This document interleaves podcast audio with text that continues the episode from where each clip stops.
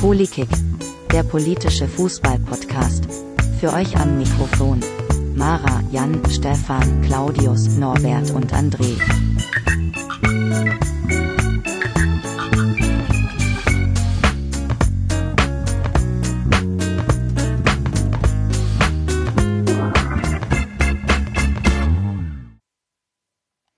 Hallo liebe Hörer, willkommen bei Politik, heute Folge 8. Ich bin der Stefan und heute mit mir dabei ist der André. Ja, hallo auch liebe Hörerinnen übrigens und äh, willkommen hier beim täglichen Bundesliga-Podcast in der Sommerpause. Und heute als Gast dabei und zukünftig vielleicht auch öfter die Jenny. Hallöchen. So, für die Leute, die äh, sich auf ein politisches Thema freuen, äh, dann sage ich gleich, wir reden heute ausnahmslos über Fußball. Ähm, ihr könnt natürlich trotzdem weiterhören. Ähm, wir reden heute über den wertvollsten Spieler der Bundesliga der vergangenen Saison. Und äh, ich habe viele Leute gefragt, was denn ihre Meinung ist, wer der wertvollste Spieler ist. Und ähm, viele fanden die Fragestellung schon schwierig, was denn genau ein wertvoller Spieler ist. Ich habe das bisschen angelehnt an einen MVP, bekannt aus dem, aus dem US-Sport, ist aber nicht vielen geläufig, was das bedeutet. Und ähm, deswegen haben wir direkt einen, einen super Beitrag äh, von Podcast-Kollegin von Früff, von der Cristaldo äh, 1907. Der geht ein bisschen länger, den hören wir uns jetzt an. Und dann wisst ihr schon mal ein bisschen mehr. Ja, hallo ihr Lieben, hier ist die Christelle vom Früff-Podcast. Frauen reden über Fußball. Ja, ihr habt die Frage gestellt, wer ist der wertvollste Spieler der Bundesliga und warum? Ähm, ja, ich finde die Frage ganz schön schwierig, weil wenn es nur nach dem Wert geht, sieht man das, glaube ich, relativ schnell. Da muss man nur einfach irgendwelche Tabellen vergleichen und gucken, wer die teuersten ähm, oder die höchste Ablösesumme bekommen hat oder so. Ich habe aber irgendwie das Gefühl, dass das für mich nicht den Wert eines Spielers und schon gar nicht eines Menschen ausdrückt und deswegen ist das keine Sichtweise, die für mich bei der Beantwortung dieser Frage irgendwie hilfreich ist. Ähm, und ich habe auch wirklich Schwierigkeiten, die Frage insgesamt zu beantworten, weil ähm, natürlich habe ich ganz, ganz viele Spieler, die ich mag. Ähm, einerseits, weil sie mir sportlich gut gefallen, weil mir ihre Art und Weise Fußball zu spielen sehr gut gefällt, weil ich sie in, innerhalb ihrer Mannschaft für wertvoll halte, weil sie eben ja dazu beitragen, dass die Mannschaft erfolgreich spielt. Aber da kann man, glaube ich, aus jeder Mannschaft eine Handvoll rausklauben, äh, die diese Kriterien erfüllen. Und dann, ja, hat man auch eine, eine ganze Menge. Ähm, deswegen kann ich da auch nicht einen rausreißen. Ähm, ja, und wenn ich mir jetzt sonst überlege, was, was macht einen wer wirklich wertvollen Spieler, also wenn ich wirklich Wert für mich definiere, wäre es, wer wäre für mich der wertvollste Spieler, dann würde ich ganz andere Kriterien anlegen, wie zum Beispiel, ähm, wer ist nicht nur sportlich ähm, gut aufgehoben in der Bundesliga und gehört sportlich dorthin, ich denke, das ist die Grundvoraussetzung, ähm, sondern ähm, ist auch als, als Mensch ein, ein Leuchtturm, der, ähm, der uns insgesamt weiterhilft und der den Fußball zu einem, äh, einem Ereignis macht, wo es eben nicht nur um den Sport geht, sondern wo man auch ähm, ja, sich, sich drüber freuen kann, dass diese Person ähm, da ist und vielleicht nach dem Spiel auch wertvolle Dinge von sich gibt, äh, die jetzt über das hinausgeht, ähm, was die Phrasen sind, die wir sonst so zu hören bekommen. Und äh, ich fürchte, spätestens da wird es schwierig. Denn natürlich vor, wünschen wir uns immer irgendwelche Typen, die auch mal äh, Dinge sagen, die nicht so äh, glatt gebügelt sind. Wenn es passiert, passt es uns aber dann oft auch wieder nicht. Vor allem als Fans des Vereins, wenn da Kritik geäußert wird. Da gab es ja jetzt beim FCA diese Saison so den einen oder anderen, der da Dinge gesagt hat. Das hat uns dann auch irgendwie ja gefallen oder nicht gefallen. Es ist, da wird es auch schwierig. Deswegen also, was müsste ein Spieler haben, damit ich ihn als den wertvollsten Spieler der Liga ähm, krönen würde? Das ist die Frage, die ich beantworten würde oder die ich beantworten möchte.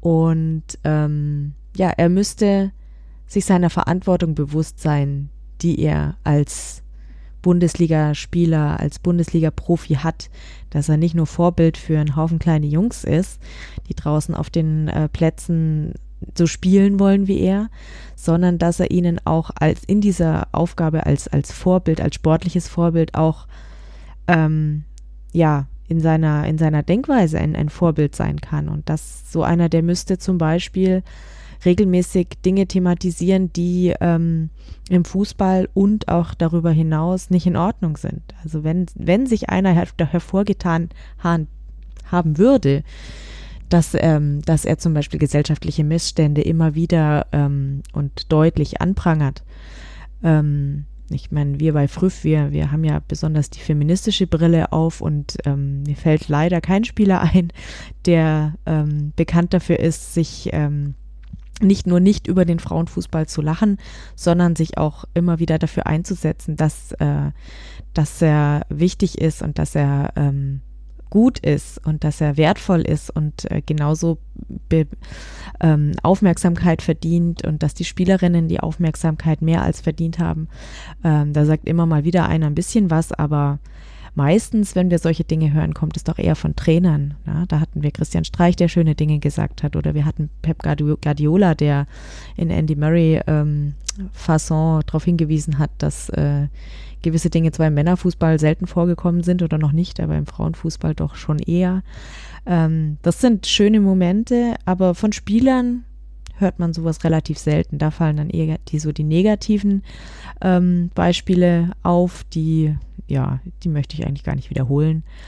Ähm, da hat man da öfter mal welche. Oder eben auch Spieler, die ähm, ja offen darüber sprechen würden, dass sie äh, keine äh, Probleme hätten mit äh, einem äh, offen homosexuellen Mitspieler, die sowas immer wieder thematisieren, um eben einerseits äh, Mut zu machen, dass es eben nicht nur ein Risiko wäre, sich zu outen, sondern auch, dass es auch Verbündete gäbe. Ja, das wäre wundervoll, wenn sowas immer wieder laut thematisiert werden würde und nicht nur von den Vereinen, die ja sehr löbliche Aktionen machen, ähm, sondern eben auch von den Spielern. Aber nein, mir fällt tatsächlich niemand ein, auf den diese Dinge zutreffen. Vielleicht liegt es daran, dass wenn sowas passiert, das nicht bis zu mir durchdringt. Glaube ich, wenn, wenn es passieren würde, dann, dann würde ich es merken. Aber nein, mir fällt leider niemand ein. Und deswegen kann ich nur Spieler nennen, die ich natürlich sehr, sehr gerne mag, weil sie einfach abgesehen von den Dingen, die ich nenne, nenne, warum, wie jemand sehr wertvoll werden könnte, halt einfach nette Kerle sind und die ich deswegen sehr, sehr schätze. Und jeder weiß, dass ich ein großer äh, Fan von Tobi Werner bin, der jetzt ähm, zwar nicht aktiv mehr spielt, aber der einfach in, immer, wenn ich was von ihm gehört habe, ähm, hat man gemerkt, dass das einfach ein, ein sehr, sehr guter Typ ist, der äh, ein großes, offenes Herz hat und nicht dumm ist, der intelligente Dinge sagt, ohne Nobelpreis verdächtig zu sein. Das fordere ich nicht. Das braucht es nicht, ja. Aber jemand, der bis drei zählen kann ähm, und dabei ähm, ja sympathisch ist und äh, dadurch schon ein Vorbild sein kann, dass er eben nicht nur glatt gebügeltes von sich gibt, sondern dass man merkt, dass das, was er sagt, schon auch aus seinem Herzen kommt. Das ist so meine Minimalforderung an einen wertvollen Spieler. Und wenn dann der Rest noch dazu käme, dann würde ich ihn krönen als den wertvollsten Spieler der Liga. Vielleicht sind euch welche eingefallen, auf die diese ähm, Dinge zutreffen. Da freue ich mich sehr, wenn ihr die findet. Und ansonsten, ja, muss ich euch leider enttäuschen. Keine Krone von mir heute. Das war's von mir. Vielen Dank, dass ich euch äh, was schicken konnte. Und äh, ja, jetzt freue ich mich äh, auf eure Ausgabe. Bis dann. Tschüss. So, vielen Dank. Ähm, das war doch schon mal ordentlich äh, einer rausgehauen, würde ich sagen. Äh, André, deine Meinung?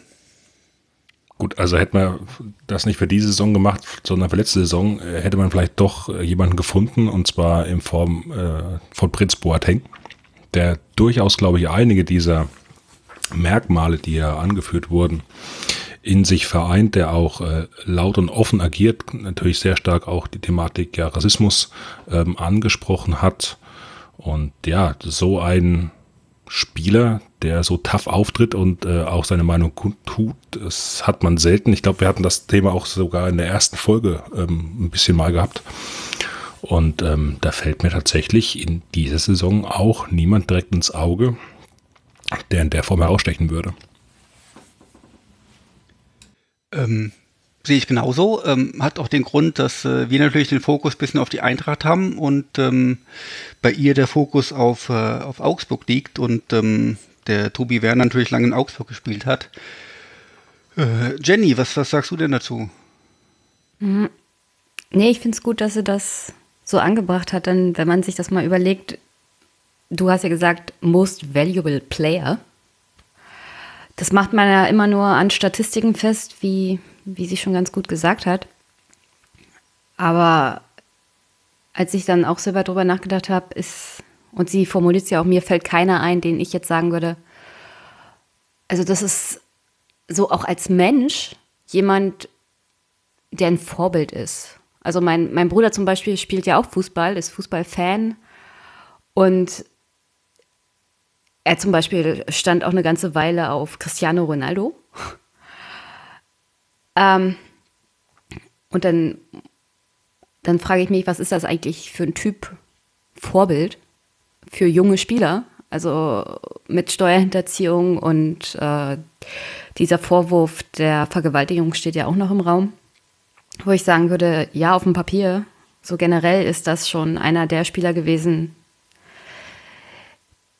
die fußballerisch sehr viel, also wirklich meilenweit entfernt von allem, was mein Bruder jemals erreichen wird. Aber so als Mensch äh, würde ich sagen, das ist, das ist niemand, der wirklich wertvoll ist. Also und so generell fällt mir da auch nach ihrer Definition niemand ein. Weil auf der einen Seite sagen wir immer, Fußball muss politisch sein oder ist niemals unpolitisch. Auf der anderen Seite haben wir eine Spielergeneration, die wirklich alles dafür tut, absolut unpolitisch zu sein. Weil die meisten Spieler Angst haben, dass sich das negativ auf ihre Karriere auswirkt. Also jeder, der irgendwie Ecken und Kanten hat oder sich vielleicht schon dazu bekennt, für den Rest seines Lebens bei einem Verein zu bleiben, verbaut sich damit seine fußballerische Karriere oder irgendwelche Chancen oder auch Werbemöglichkeiten. Und damit ist er für mich eigentlich auch schon raus aus dieser Definition, was wirklich ein wertvoller Typ Spieler ist. Ja. Also ich finde das auf jeden Fall äh, ziemlich interessant, weil ich habe ähm, so weit nicht gedacht. Ähm, obwohl das natürlich äh, bei, bei, bei dem Vorbild des MVP in den USA durchaus auch manchmal so vorkommt. Ähm, also in der, in, der, in der NBA zum Beispiel ist es so, dass ähm, da wählen dann auch Journalisten und Spieler, verschiedene Leute wählen dann am Ende den, den MVP und die einen nehmen halt einfach die Statistiken, sagen, das und das war der beste Spieler in dieser Saison und basta. Die anderen denken noch, ja, der macht aber sein Team besser und, und äh, unterstützt die und, und der kommt mit jungen Spielern viel besser klar und der pusht die alle hoch. Wenn man sich immer noch nicht entscheiden kann, gibt es immer noch die Leute, ja, der hat aber irgendwie äh, 5 Millionen gespendet und äh, hat irgendwo eine Schule eröffnet und das ist auch ein großes Vorbild und so weiter. Und der hat äh, zwar ein bisschen weniger gute Statistiken, aber ist ein, ein trotzdem äh, ein, ein, ein, auf der sozialen Ebene ein Vorbild. Ähm, das gibt es im US-Sport relativ häufig. Ähm, wir reden ja auch manchmal hier gerne über Wrestling, da gibt es das ja auch ziemlich häufig. Der André wird das bestätigen. Also die machen ja auch ähm, ganz, ganz viel ähm, mit Kindern ähm, oder auch mit, äh, mit äh, gehandicapten Sportlern und so weiter relativ häufig. Und ähm, hier gibt es das in Deutschland oder generell in Europa, also im Fußball oder anderen Sportarten, gibt es das eigentlich überhaupt gar nicht. Also ich, ich, wüsste zumindest nicht, dass irgendwie so ein paar Spieler oder eine Mannschaft oder sonst was irgendwie mal in so ein Kinderkrankenhaus geht und da den Clown spielt oder sonst irgendwas macht. Und äh, die Frage ist eigentlich, warum eigentlich nicht? Jemand eine Idee? Hm. Zieht Zeit ab vom Training? Ich, ich, also ich weiß es wirklich nicht und es ist, wäre so leicht, so viel zu machen, um ehrlich zu sein. Vor allem heutzutage. Ja, ich meine, so ein Fußballspieler hat ähm, zwar jeden Tag Training und so eine Saison ist lang, aber das gilt in der NBA auch. Ich meine, die haben auch äh, 82 Spiele oder beim, beim Baseball haben sie 162 Spiele pro, pro Saison, glaube ich. Die haben auch wenig Zeit und schaffen das auch irgendwie. Ähm, was du natürlich sagst, haben wir ja auch in der ersten Folge schon mal besprochen, dass äh, viele Spieler einfach irgendwie Angst haben um ihre Karriere, aber also zumindest sich irgendwie zu äußern. Aber irgendwie so irgendwie was, was äh, Soziales zu machen, äh, kann ja nie schaden. Ich meine, es gibt ja immer so ein paar Spieler, die welche lokalen Projekte irgendwo unterstützen und äh, da irgendwie mal so ein bisschen Schirmherrschaft übernehmen und mal 10.000 Euro oder sowas spenden. Ähm, das kann sich aber auch ja locker jeder Spieler leisten, aber es ist natürlich wünschenswert, wenn da mehrere Spieler ähm, sich mal engagieren würden und auch den Mund aufmachen würden. Ähm, erstaunlich ist natürlich, dass das äh, mit, äh, mit äh, Prince Boateng, dass das ähm, ein Spieler ist, der ja betroffen ist von Rassismus auch und dass das ja auch hier dann eher ähm, die dunkelhäutigen Spieler sind, die mal den Mund aufmachen. Ich meine, ähm, sein Bruder hat ja auch schon öfter mal was gesagt und äh, in den USA sind es im Sport auch häufiger die Spieler, die sagen, ich bin hier aus dem Ghetto gekommen und äh, ich investiere jetzt hier, damit die Jungs hier eine Chance haben und nicht ähm, von der Polizei erschossen werden. Ja, aber vielleicht, vielleicht ist es auch, also ich bin jetzt nicht dunkelhäutig, aber wenn man selber von, von solch, solchem Rassismus und solchen Diskriminierungen betroffen ist, und wenn das Umfeld stimmt, also der Verein muss ja dann auch stimmen. Also kannst ja nicht irgendwo in Magdeburg sitzen, äh, das ist jetzt ein schlechtes Beispiel, aber du weißt, was ich meine. Und äh, die eigenen Fans oder die Gästefans pöbeln einen permanent an und dem Verein ist das scheißegal. Dann stelle ich mich das sehr, sehr schwierig vor, was zu sagen. Aber wenn der Spieler dann auch Rückhalt hat und wirklich das Umfeld sagt, also es gab da letztens erst ein Spiel, wo, wo einer der Spieler auch rassistisch beleidigt wurde und dann haben einfach alle den Platz verlassen und das Spiel unterbrochen und haben gesagt, nee Leute, so geht das nicht. Und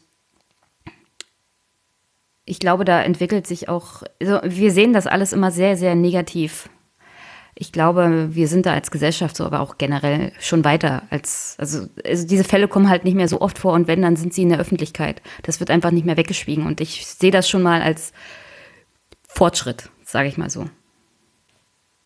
Nichtsdestotrotz kann man als Sportler natürlich äh, immer häufiger mal als, als Vorbild dienen.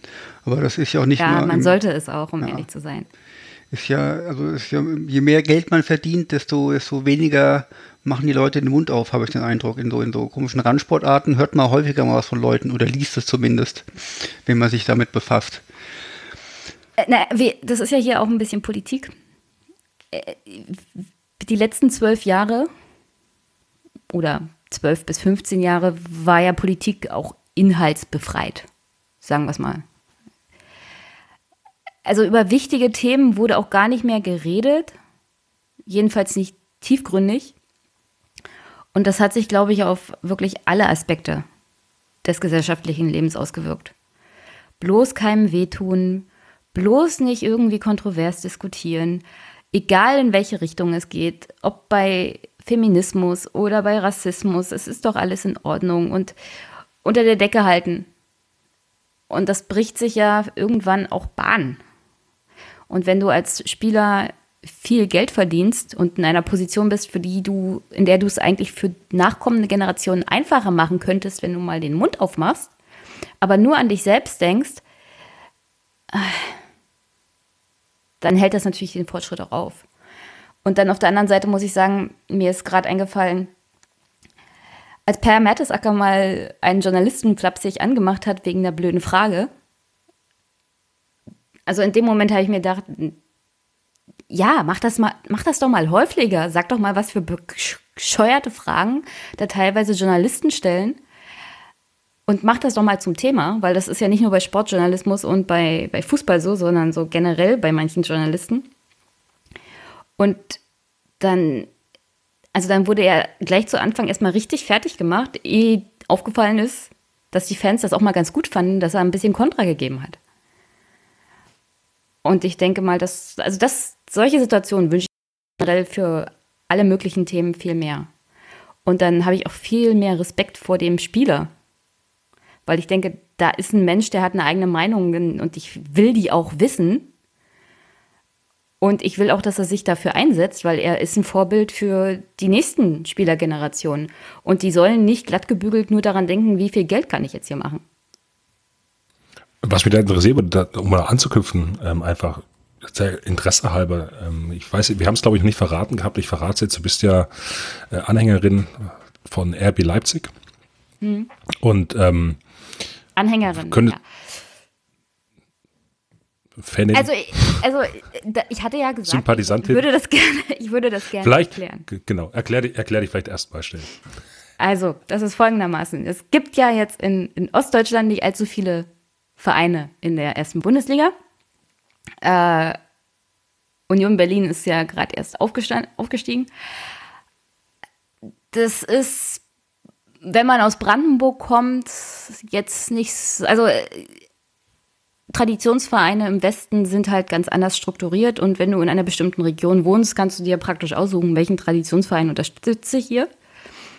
Das hast du halt im Osten so nicht wirklich und wenn, dann musst du ewig lange fahren. Und dann hat man schon mal nachverfolgt, dass RB Leipzig halt aufsteigt. Und wenn man so die Geschichte der DDR-Clubs sich so Revue passieren lässt und was nach der Wende passiert ist und dass da einiges kaputt gemacht wurde, auch wenn man einfach die Spieler weggekauft hat, ähm, dann ist das eher so, ja, ich freue mich, dass dieser Verein, der im Osten ansässig ist, jetzt mal den Westclubs in den Hintern tritt. Teilweise. Und ich darf, also wenn ich zu Hause bin, dann freuen sich meine Mama und ich immer ungeheim, wenn Leipzig gewinnt. Wir dürfen es nur meinem Vater und meinem Bruder nicht sagen, weil die sind Bayern-Fans. Da weiß man ja gar nicht, was schlimmer ist. okay, kleiner Scherz. Ähm, gut, äh, verstanden. Ähm, zurück zu meiner Also ich finde es jedenfalls nicht ja? schlecht so. Ja, dass, also, dass, dass wir in Leipzig einen Verein haben, auch, auch wenn ich weiß, also man, man kennt ja die Hintergründe man weiß ja, was das für ein, für ein Mäzen ist und dass das alles nicht so dufte ist, das weiß ich auch alles. Genau, und, und da geht auch meine, meine, Frage, meine Frage tatsächlich hin. Also jetzt äh, haben wir RB Leipzig und Mateschitz äh, da als äh, großer Investor, der da, dahinter steht und der ja auch eher bekannt ist für seine eher tendenziell rechte, rechte. politische Ansicht. Ja. Ähm, würde denn ein Spieler in Leipzig spielen können, wenn er sich tatsächlich in der Form klar äußern würde, klar positionieren würde? Oder wäre das vielleicht tatsächlich für so einen Spieler ein Problem bei RB Leipzig? Ja, das, natürlich wäre das für einen Spieler in Leipzig ein Riesenproblem, weil wenn du den Besitzer sozusagen kritisierst, dann bist du weg vom Fenster. Und das ist natürlich das Problem von so generell Investorenvereinen. Also ich finde diese 50 plus 1 Regelung und das ist ja der Vorteil von Traditionsvereinen, finde ich auch sehr gut, dass es nicht einen Besitzer sozusagen gibt, der sagen kann, dieser Spieler spielt jetzt nie wieder, der sitzt jetzt für den Rest auf der Bank und wenn ich nicht will, wird er auch nicht verkauft, dann spielt er praktisch nie wieder Fußball. Ähm, das ist, das ist in Leipzig so nicht möglich und das sehe ich auch sehr kritisch. Das ist. Aber das ist, wie gesagt, der kleine Ossi in mir, der sich freut, wenn RB Leipzig gewinnt, vor allem gegen den Westverein. Auf der anderen Seite ist, ist diese Art und Weise, wie dieser Verein gegründet und aufgebaut wurde, dass ich sehr kritisch sehe. Was ich jetzt auch nicht unbedingt befürworte. Mir wäre es lieber gewesen, wenn es ein Ostverein wäre, der wirklich viele, viele Mitglieder hat und der sich nach oben gekämpft hat, auch aufgrund der Unterstützung der Fans. Nur die Struktur der ostdeutschen Vereine gibt es einfach nicht her. Gut, wir werden irgendwann mal auf jeden Fall eine Sendung machen über Leipzig und äh, ein, zwei, drei andere obskure Vereine. Äh, wir kommen aber ein bisschen vom Thema ab. Ähm, dein, dein äh, Interview mit äh, Per Mertesacker war übrigens 2014 äh, bei der WM nach ja, dem Viertelfinale. Mhm. Ja, genau, nach dem äh, 1-0, das ziemlich schlecht war. Ähm, war ein geiles Interview, kann ich mich Aber sogar noch dran erinnern. Ja. ja, eben. Ja. Ähm, und nur das zählt. Da hatte ja. Per Mertesacker ja auch recht gehabt. Aber wir stellen fest, ähm, diese, diese Maßstäbe, die jetzt hier angelegt werden, ähm, da können wir eigentlich zumachen. Brauchen wir nicht weiterreden. Deswegen müssen wir unsere, unsere Maßstäbe dann doch äh, ein bisschen senken. Ich für mich, ich sage später, wen ich genommen habe, habe äh, tatsächlich einen Spieler genommen, dessen Marktwert nahezu null ist, der trotzdem für seine, für seine Mannschaft äh, aus Erfahrungsgründen und taktischen Gründen sehr, sehr wichtig ist. Und äh, ich glaube, dass die ganze Mannschaft ohne ihn nicht funktioniert. Ähm, das waren für mich die Maßstäbe. und andere Leute haben einfach nur hier den besten Spieler genommen oder sonst was. Das werden wir später noch alles hören. Ich habe äh, noch einige Redebeiträge und äh, ein paar schriftliche Beiträge. Und ähm, das war also ein schöner Beitrag, aber wir müssen das Niveau dann äh, leider dann doch wieder ein bisschen senken. Und das bringt mich doch direkt zum Übergang. Jetzt kommt nämlich das äh, Segment von 93. Ich habe die 93 Jungs gefragt und die haben in ihrer Sendung live darüber gesprochen und äh, haben mir das dann zur Verfügung gestellt. Ich habe insgesamt äh, drei längere Beiträge. Das ist jetzt der zweite. Und ähm, wer 93 nicht kennt, ähm, könnte sein, dass ihr 93 lieben lernt. So, ich spiele das mal ab und los geht's. Wollen wir, wollen wir zum Saisonabschluss äh, unseren äh, MVP der Saison äh, küren? In welchem Bereich? Egal. Und zwar, pass auf, ich, ich komme drauf, weil wir eine E-Mail bekommen haben. Nämlich ähm, von äh, dem Podcast äh, Polykick, dort wo ich äh, auch mal zu Gast war. Ihr erinnert euch? Ähm, Ja, ja. vom äh, da wo es um die Trainerentlassung ging. Ja, ja. Ja, ja, ja. Ja, ja. Äh, Ja, ja, das vom, war's hier. Trainer und Entlassung und Feuern. vom Stefan. Ah, Stefan, genau. Der Stefan hat uns gefragt, äh, ob wir als 390 nicht ein kleines Soundfile rüberschicken könnten, wo wir unseren MVP äh, der Saison ähm, bekannt geben. Und habe ich natürlich, ohne euch zu fragen, zugesagt. Das nehmen wir jetzt hier live auf. Ja, warum denn nicht? Ja, das ist mir ein bisschen zu schwammig. Ist das ein 93 MVP, weil er ein Arschloch ist? Ist das ein guter Spieler? Ist das ein guter Funktionär? Ist das, also, was heißt denn MVP? Das wurde so nicht, äh, nicht bestimmt. Ich glaube, das können wir uns selbst aussuchen. Also aber jeder einen, nicht. Aber wenn wir das jetzt hier schon veröffentlichen, ist es auch keine Überraschung mehr als Soundfile. Ja, Ja, das ist, das ist, vielleicht ist die Schnittmenge der Hörer nicht so groß. Da geht es um die- Politik und Fußball. Ja, können wir gerne machen. Kann ja jeder einen sagen. Ich weiß noch keinen, aber ja, ich weiß doch, ich habe einen. Also ich habe auch einen. David, fang du mal an.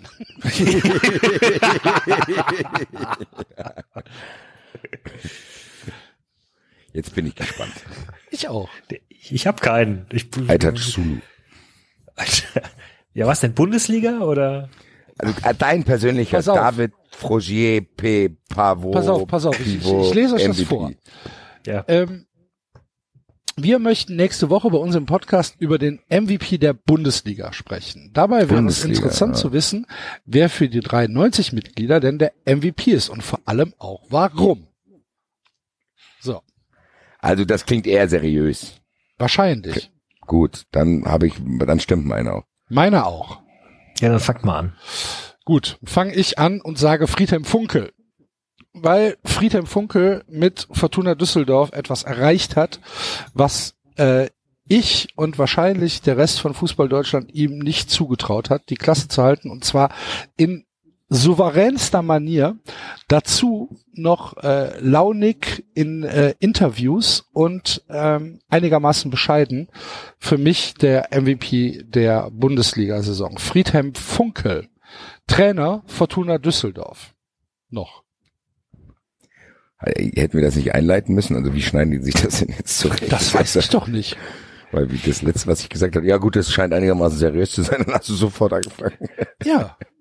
gut, mein das MVP, überhaupt nicht geschnitten, das schicke ich denen so. die ganze Sendung. Guck einfach Nein, mal, irgendwann kommt. Hier, ab, ab Minute, ab Minute, zwei Stunden, Ja, ist ja 30. selbst an, Mann. Irgendwo Okay. da wird's schon sein. Und dann wird der, das Gebrülle jetzt hier gerade ist dann auch da dabei. Alles. Bisschen Alles, Arbeit alles muss schon drin. sein. Sehr gut, dann verliert dieser Podcast gleich mal die letzten Hörer, die er auch noch hat.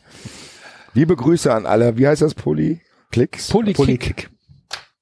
Woran erinnert mich das? Gibt's nicht eine Sendung, die heißt Polyklick im öffentlich-rechtlichen Fernsehen auch? Keine Ahnung. Dali-Klick vielleicht? Nee, es gibt auch gibt Polylux. Gibt's nicht Polylux? Das Keine weiß Ahnung. ich nicht. Ich weiß es auch nicht. Das werden die schon wissen, wem sie den Namen da geklaut haben. Ähm, Mein MVP der Saison ist Philipp Kostic. Ähm, ist so ein bisschen der unsung Hero hier in Frankfurt. Der hat eine WM gespielt und rennt gefühlt seitdem durch. Äh, selbst gegen Mainz bei den unsäglichen Spielen hat er noch Bälle in die Mitte gehasst. Der ist selbst in München noch rumgerannt. Also der Typ, ich hoffe sehr, dass er wirklich keine Dopingprobe machen muss. Aber nach allem, was uns in Frankfurt am Anfang der Saison über ihn erzählt wurde, da kann der Kostic ja den Abstieg klar machen. Fickt euch, Alter. Nur weil ihr zwei Kackvereine habt, heißt es noch lang nicht, dass Philipp Kostic ein Kackspieler ist. Das ist für mich wirklich, nach allem, was, was für Häme über ihn ausgeschüttet wurde in Stuttgart von Hamburgern, bla bla bla, die jetzt merken, dass nicht die Spieler oder sonst irgendjemand ihr Problem ist, sondern der Verein an sich, den hat es gezeigt und auf eine wirklich, und ich hab auch, natürlich hat man dann Vorteile, wenn man sowas hört, aber das ist ein absolut bescheidener, ruhiger Typ, der sich hier wohlfühlt, der jetzt äh, seinen Vertrag verlängert hat, beziehungsweise haben wir die Kaufoption gezogen, der Bock hat und der wirklich die Linie runtergerannt ist, der so ein bisschen im Schatten dieser Büffelherde war, von Haller, Rebic und Jovic. Aber für mich persönlich äh, ist er mein MVP der Bundesliga-Saison, äh, weil er das auch noch alles auf ungewohnter Position als fast Linksverteidiger gemacht hat. Geiler, geiler, geiler Typ und äh, ich war von Anfang an Team Kostic und das hat sich bewahrheitet. Liebe Grüße, Hashtag Philipp 2023. Geht wahrscheinlich nächstes Jahr. ja, genau. Jetzt im Sommer erstmal schön Kreuzbandriss, dann im Winter weg. Genau. So ist es. David? In, in der Euroleague-Quali in Maribor wird er von irgendeinem Halbprofi zusammengetreten, der irgendwie seinen Job an der Kinokasse verloren hat. ah, rababam. ah, toll, Alter. Vielen Dank auch, du Nichtsnutz, Alter. Stellt sich nach dem Spiel raus, der wäre auf drei Promille, Alter. Philipp Kostic, Und, und Philipp Kostic die 14 Kniescheibe illegalen Substanzen. ja, die Kniescheibe durchgerohrt, Alter. Weil er seinen Job verloren hat. Ja, toll, Alter. Am grünen Tisch gewinnt die Eintracht. Genau. Philipp Kostic beendet, Philipp Kostic beendet seine Karriere, tra- trainiert ab jetzt die U14 der Eintracht, Alter. Irgend Oh so nein. Handelbumble aus Moldawien, Alter. Hauptsache ich hasse ihn jetzt schon, den gibt's wahrscheinlich gar nicht. Grüße. Naja, David, sorry. Das wird ein Ja. tolles Snippet, was du dem schickst. Ähm, ja, ich habe auch jetzt gerade spontan überlegt und ähm, ja, MVP kann nur von der Eintracht kommen diese Saison. Sorry, also dann ist es äh, bei mir tatsächlich äh, Sebastian Aller, ähm, der hier, ich habe es mir gerade nochmal angeschaut, in wirklich fast jedem Spiel entweder ein Tor eine Vorlage gemacht hat und dem du, glaube ich, halt schon noch angemerkt hast, als er gefehlt hat dann zwischen Tatsächlich, Spieltag 28 und, und 33.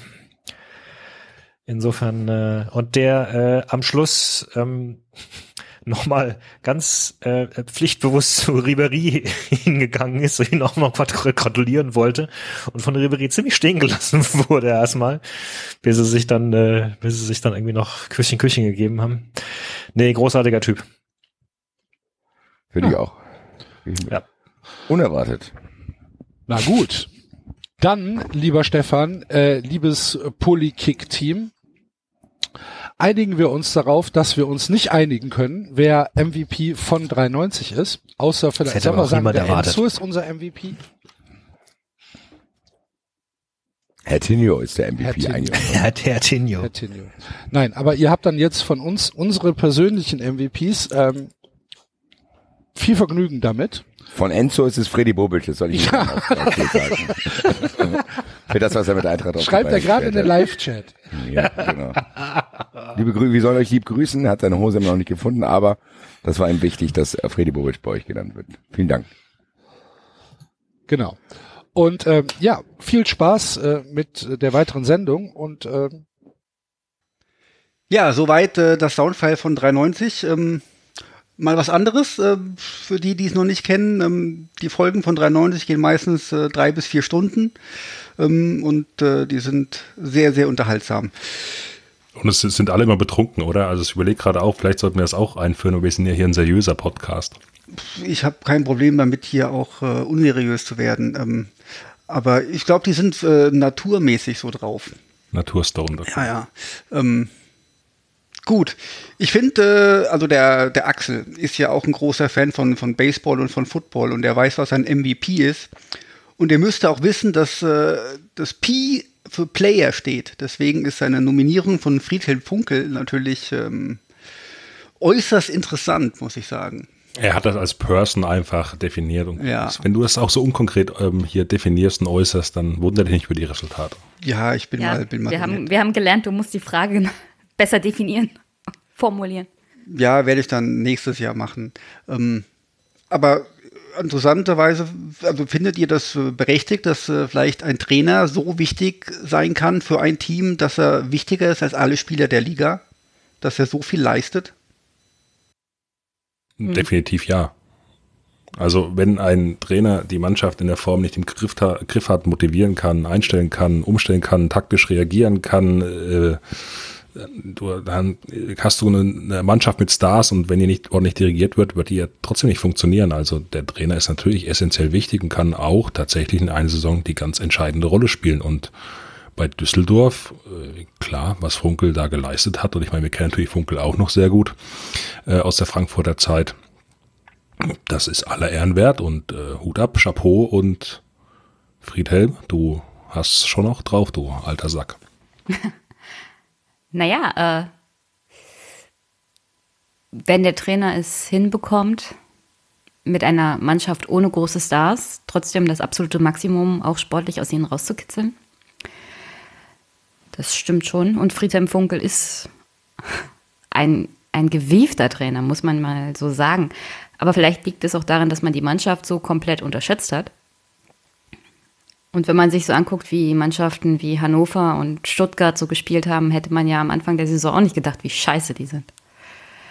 Also teils, teils, würde ich sagen. So, du hast Scheiße gesagt. Wir sinken also im Niveau, wir, wir nähern uns an. Das ist schon mal ganz gut. Ähm, ja, also wir, wir hatten ja ähm, den Axel hier zu Gast. Später in der Sendung hat er bei 93 noch gesagt, wir waren ganz nett. Ähm, und wir hatten ihn ja bei der Trainerdiskussion hier und wir waren uns ja dann hier im Podcast auch einig, dass äh, Friedhelm Funkel auf jeden Fall der Trainer des Jahres ist. Insofern, da meine Frage dann halt ein bisschen undeutlich war, ähm, alle anderen Leute haben zwar Spieler genannt, aber ähm, nehmen wir einfach mal Friedhelm Funkel hin äh, als, als Nominierung. Und ähm, über die beiden Eintracht-Spieler ähm, reden wir später. Die ähm, kommen nämlich im Zweifelsfall nochmal dran. Gut, dann hätten wir noch ein längeres Segment vom Eintracht-Podcast. Die haben mir die Frage auch beantwortet. Die hatten äh, einen Gast im, äh, bei sich in der Sendung, nämlich den Etienne, großer Eintracht-Fan, Etienne to go. Ähm, wer ihn nicht kennt, äh, Twitter super bekannt, macht Das war der ähm, von, von Giga damals. damals Giga, macht jetzt Nicht äh, ganz so alten Hörer wie dich und Genau, genau, Jüngeren in genau, meinem ja. Alter. Ja. macht jetzt Rocket Beans ähm, TV und äh, moderiert da die Bundesliga. Auch äh, ein, ein schönes Format. Ähm, dann hören wir uns jetzt das mal an vom Eintracht-Podcast. Das geht nicht ganz so lang und danach haben wir dann nur noch kürzere Beiträge. Frage zu dem Thema vom Stefan bekommen. Und zwar würde er gerne von uns wissen, wer denn unserer Meinung nach der MVP der Bundesliga ist. Der Bundesliga oder von der Eintracht? Der Liga hat er geschrieben. Also, Ich habe schon in Bundesliga gesagt, das kann ich schnell machen. Äh, für mich ist es Kai Havertz. Ähm, 19 Jahre jung, Alter, der, der Spieler ist einfach eine absolute Granate. In dem Alter irgendwie 27 Scorerpunkte oder so. Ähm, torgefährlich, Mittelfeldspieler, nach dem, glaube ich, sich die halbe Welt bald umgucken wird, ist für mich so ein, weiß ich nicht, der nächste Michael Ballack oder so, keine Ahnung, auf jeden Fall ein krasses, krasses Talent, der auch schon so ein Selbstbewusstsein hat, der am Ball alles kann, verschiedensten Tore, ähm, total klar, aber auch in der Birne scheint, wenn man so Interviews von ihm hört und so. Äh, ich kann Leverkusen nicht ab, aber Kai Havertz, da bin ich echt ein bisschen neidisch. Also das ist schon für mich ähm, mit Jaden Sancho, sag ich mal, der auch ein geiler, geiler Kicker ist, aber Kai Havertz ähm, ist für mich der MVP. ich mache weiter, weil Etienne meinen angeteasert hat. Ich nehme Sancho. Der hat so natürlich nur ein bisschen noch so eine kleine Delle drin gehabt, aber der ist auch noch ein junger Kerl. Der hat für mich te te teilweise selbst dieses zu der Zeit noch gute Dortmunder Spiele nochmal auf ein anderes Level gehoben. Also das ist ein Kicker, den habe ich sehr, sehr gerne äh, zugeschaut. Und wenn ich Engländer wäre, würde ich äh, zuversichtlich in die Zukunft schauen, weil die haben nicht nur den, die haben auch noch viele andere äh, Talente von diesem Kaliber. Das ist schon, das ist schon ein richtig geiler Kicker. Ich bin gespannt, wo der nächstes Jahr spielt und wie viel Geld Dortmund da einnehmen wird. Dennis? Ähm, ich sage tatsächlich, auch wenn es hier um die Liga geht, für mich ist äh, MVP äh, Haller, weil er einfach, wenn er gespielt hat, die Präsenz, wir haben es vorhin schon angesprochen, ich finde, das kann kaum ein Spieler in der Bundesliga so den Ball, äh, ja, mit die, allen möglichen Langholz, was wir auf den gespielt haben, wo du immer gesagt hast, ach du Schande, hat er wirklich in 90 Prozent der Fälle super verarbeitet, hat eine sehr geile äh, Präsenz, äh, konnte den Ball sehr gut verteilen, hat uns extrem gefehlt. Äh, Basti hast vorhin auch, glaube ich, schon angesprochen gehabt. Ich glaube, mit Haller wäre die Saison auf jeden Fall mit einem fitten Haller am Ende äh, auf dem Champions League Platz geendet, auch wenn wir im Endeffekt hier ähm, mit Chelsea und so weiter die Belastung hatten. Denn du hast gemerkt, das System hat dann bei uns nicht mehr funktioniert, aber auch generell hast du gesehen, dass die anderen Spieler viel besser einzuschätzen waren von den, von den Spielern. Mit einem Haller hast du immer noch mal ja, jemanden drin, der einfach schwer, du kannst du drei, vier Leute drauf abstellen und er macht trotzdem noch was aus, den, aus dem und schafft Räume. Deshalb für mich auf jeden Fall MVP ist Haller, weil er auch bei anderen Clubs und deshalb, das ist ja das, wo wir eigentlich dann wieder sagen müssen, wie schade, äh, wenn er gehen sollte, ähm, auch bei viel, viel größeren Mannschaften vom Namen her spielen könnte und trotzdem rausstechen würde als jetzt bei der Eintracht. Und bei der Eintracht war er auf jeden Fall sowieso der Überragende. Ich denke aber auch in der Liga hat er auf jeden Fall ganz oben mitgespielt. Hm. Ich habe auch schon ein bisschen auf dieser Frage rumgekaut und an Ermangelung von anderen Spielen, von anderen Mannschaften, die ich mir häufig angeguckt habe, ist es auch bei mir ein Eintracht-Spieler und zwar Sebastian Rode der nach anderthalb okay. Jahren quasi nicht Fußball spielen, sich so immens in diesem Mittelfeld aufreibt, in diese Zweikämpfe da geht, als wandelnder Ganzkörperkrampf über den Platz läuft, aber trotzdem nicht aufgibt. Zwischenzeitlich aussah wie einer, der irgendwie bei Mike Tyson und Rocky gleichzeitig irgendwie in die Mangel genommen wurde und trotzdem noch auf dem Platz stand. Und am Ende halt quasi nur durch die Vielzahl der Verletzungen und der Knieverletzung dann da irgendwie ausgeschaltet werden konnte und das eben nach diesen anderthalb Jahren quasi ohne Fußballspiel. Hut ab. Jo. Kann man alles unterschreiben, zeigt ja. aber auch, dass, was ich irgendwann mal gesagt habe, dass diese Bundesliga-Saison nicht so krass war. Also, dass vom Meister kein Spieler dabei ist, von ja. Dortmund einer, der auch einen Delle hatte. Und mit Harvards einer von einer Mannschaft, die auch am Ende nicht genau weiß, wie sie in die Champions League gekommen ist und während der Saison den Trainer gewechselt hat. Also, ja, die Bundesliga ja, also der, der richtige Ausreißer so ist irgendwie nicht mehr drin, das stimmt schon. Ganz so stark. Also, das hast das Gefühl, fast jeder ist auf so dem Platz gelandet, wo er einigermaßen hingehört. Also, so krass eigentlich. Hm. Naja. Schauen wir mal. Ich hoffe, Stefan ist äh, mit seiner Antwort oder mit unserer Antwort dann äh, zufrieden. Das Ganze wird ja dann nochmal äh, in dessen äh, Podcast Polykick nochmal aufgearbeitet. Da wird dann nochmal gesammelt. Vielleicht wollt ihr dann da auch nochmal rein. Ach, guck an, da habe ich auch schon mal 93, habe ich doch auch schon was dahin geschickt. Da habe ich aber Kostic gesagt. Von daher habe ich jetzt euch zwei genannt. Hervorragend. Hervorragend. Ja. So, dann. So, ja, vielen Dank. Äh, ihr seht, ähm, der Basti ist tatsächlich irgendwie äh, naturstoned. Ähm, gut, dass er es am Ende selbst gemerkt hat, äh, dass er zwei genannt hat. Ähm, lasse ich jetzt aber einfach mal gelten. Was mir auffällt, ist, ähm, dass ähm, die natürlich ein bisschen Fokus auf die, auf die Eintracht-Spieler haben. Und äh, es ist ja, im Grunde ist es ja so, dass du deine Lieblingsmannschaft hast und von der guckst du alle Spiele und ähm, kannst dich auch qualifiziert zu äußern. Und ähm, zu anderen Mannschaften halt eigentlich weniger. Guckst vielleicht irgendwo Zusammenfassung oder in der Sportschau oder was weiß ich was. Aber es ist ja schon ziemlich normal, dass eigentlich der Fokus auf seine eigene Mannschaft liegt, oder? Klar, ist ja auch äh, ein Zeitthema. Also jedes Bundesligaspiel sich da im Detail anzuschauen, zu zerlegen und äh, zu analysieren, ist, glaube ich, bei den wenigsten drin. Von daher Fokus eigene Mannschaft und ansonsten nimmt man halt noch mit, was so reinpasst und was vielleicht noch spannend war. Du hast ja gesagt, nachher kommen noch andere. Ich glaube, die Fanbrille darf man dabei auch so generell nicht vergessen. Also selbst wenn man alle anderen Spiele noch gesehen hat, man würde sich wahrscheinlich eher jemanden aussuchen aus dem Verein, den man auch mit Herzblut unterstützt. Also ist das jetzt auch nicht so verwunderlich. Und dann hat ja die Eintracht jetzt auch nicht die schlechteste Saison gespielt, muss man ja so sagen. Das kann man laut sagen. Es kommen aber tatsächlich noch so, so eins, zwei Leute, die ähm, Fan von einem guten Verein sind, aber einen Spieler von einem anderen Verein nehmen. Ähm, ist übrigens momentan, ich, wenn ich noch mal zwischenreden kann, ähm, glaube ich, eine gute Gelegenheit, den Basti mal zu uns schon mal einzuladen, weil jetzt hat er den Namen zweimal schon gehört, ist ein bisschen konditioniert und denkt sich, aha, den Namen kenne ich doch, das scheint ein bekannter Podcast zu sein, dann will ich unbedingt teilnehmen. Also das ist jetzt die Gelegenheit, glaube ich, ihn da irgendwie abzuholen. Hättet ihr mal Marvin gefragt, der ist doch auch im Eintracht-Podcast. Der war ja gestern da. Ja. Genau, Marvin war gestern Deswegen, da. dann hättet ihr dann auch noch mal drauf ansprechen müssen. Äh, ich habe äh, Basti auch schon angeschrieben und äh, Basti weiß auch im Grunde, wer ich bin. Ja? Und, äh, ah, okay, also können wir es vergessen. Basti, er Basti erkennt mich an meinem 390-T-Shirt im Zweifelsfall und äh, ich werde auch Basti irgendwann mit Sicherheit mal einladen. Wenn ihr schon äh, Axel und, und Marvin mal hier waren, dann kommt der Basti bestimmt auch mal.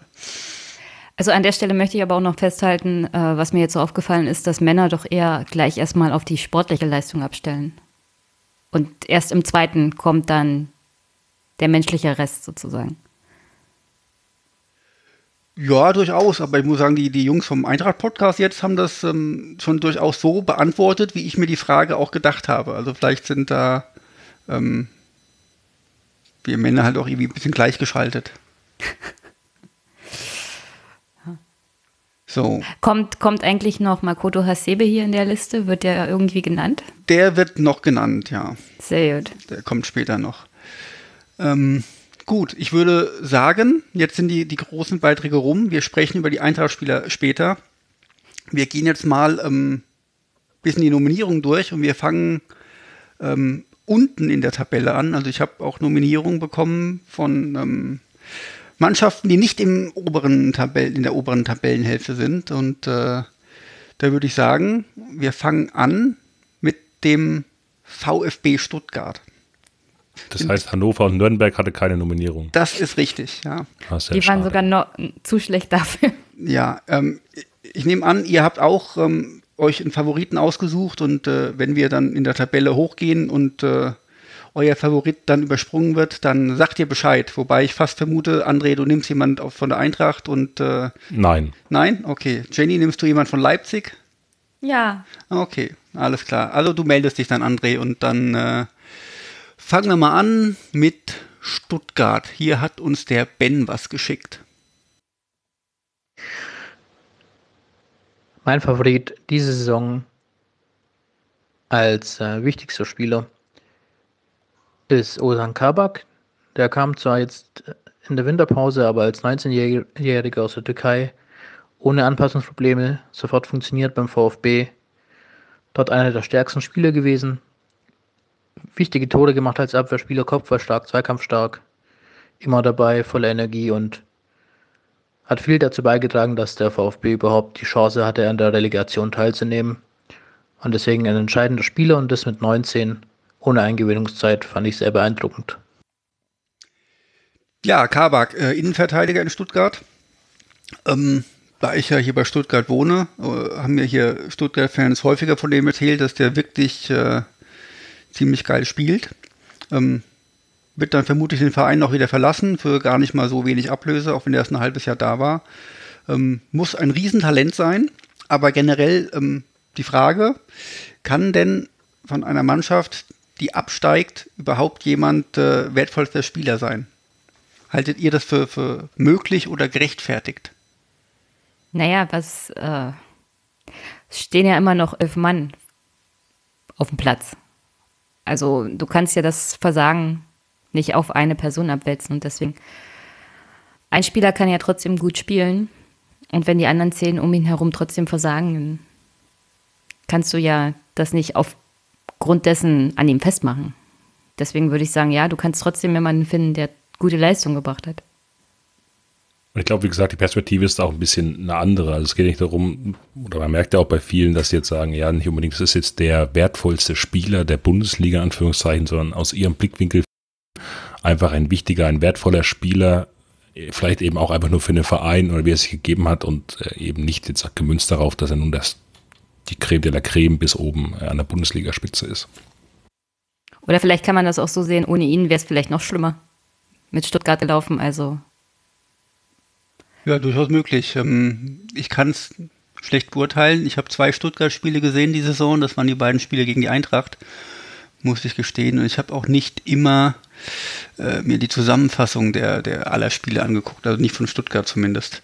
Ähm, ich finde auch, dass äh, aber trotzdem von einem, egal wie gut du spielst, ich meine, also die haben immerhin auch äh, mit, mit Pavard einen, einen Fußball-Weltmeister in der Abwehr und ähm, ja durchaus auch einige Spieler, die einen, einen Bekanntheitsgrad haben, die woanders schon mal gut gespielt haben und die haben alle irgendwie nicht funktioniert. Ähm, von daher finde ich es ganz gut, wenn so ein, so ein, junger Spieler bei so viel erfahrenen Spielern herausragt, aber ähm, finde ich auch an sich dann eine verständliche Nominierung als Stuttgart-Fan. Für mich allerdings, ähm, also ich schließe Absteiger aus als, als wertvollesten Spieler. Wir haben aber noch eine weitere, eine weitere Nominierung von Stuttgart und zwar haben wir von der Ines äh, Mario Gomez noch nominiert bekommen als äh, Textnachricht. Ganz kurz, Mario Gomez, er bleibt nach wie vor der Mannschaft treu und hat auch in, diesen schwierigen, in, in diesem schwierigen Verein immer versucht, sein Bestes zu geben. Gut, ja, Stuttgart ist wirklich scheinbar ein schwieriger Verein ähm, mit einem auch etwas merkwürdigen Präsidenten scheinbar habe ich aber auch wirklich nicht so den, den Einblick. Mario Gomez geht jetzt aber auch mit in die zweite Liga, so wie ich das gehört habe.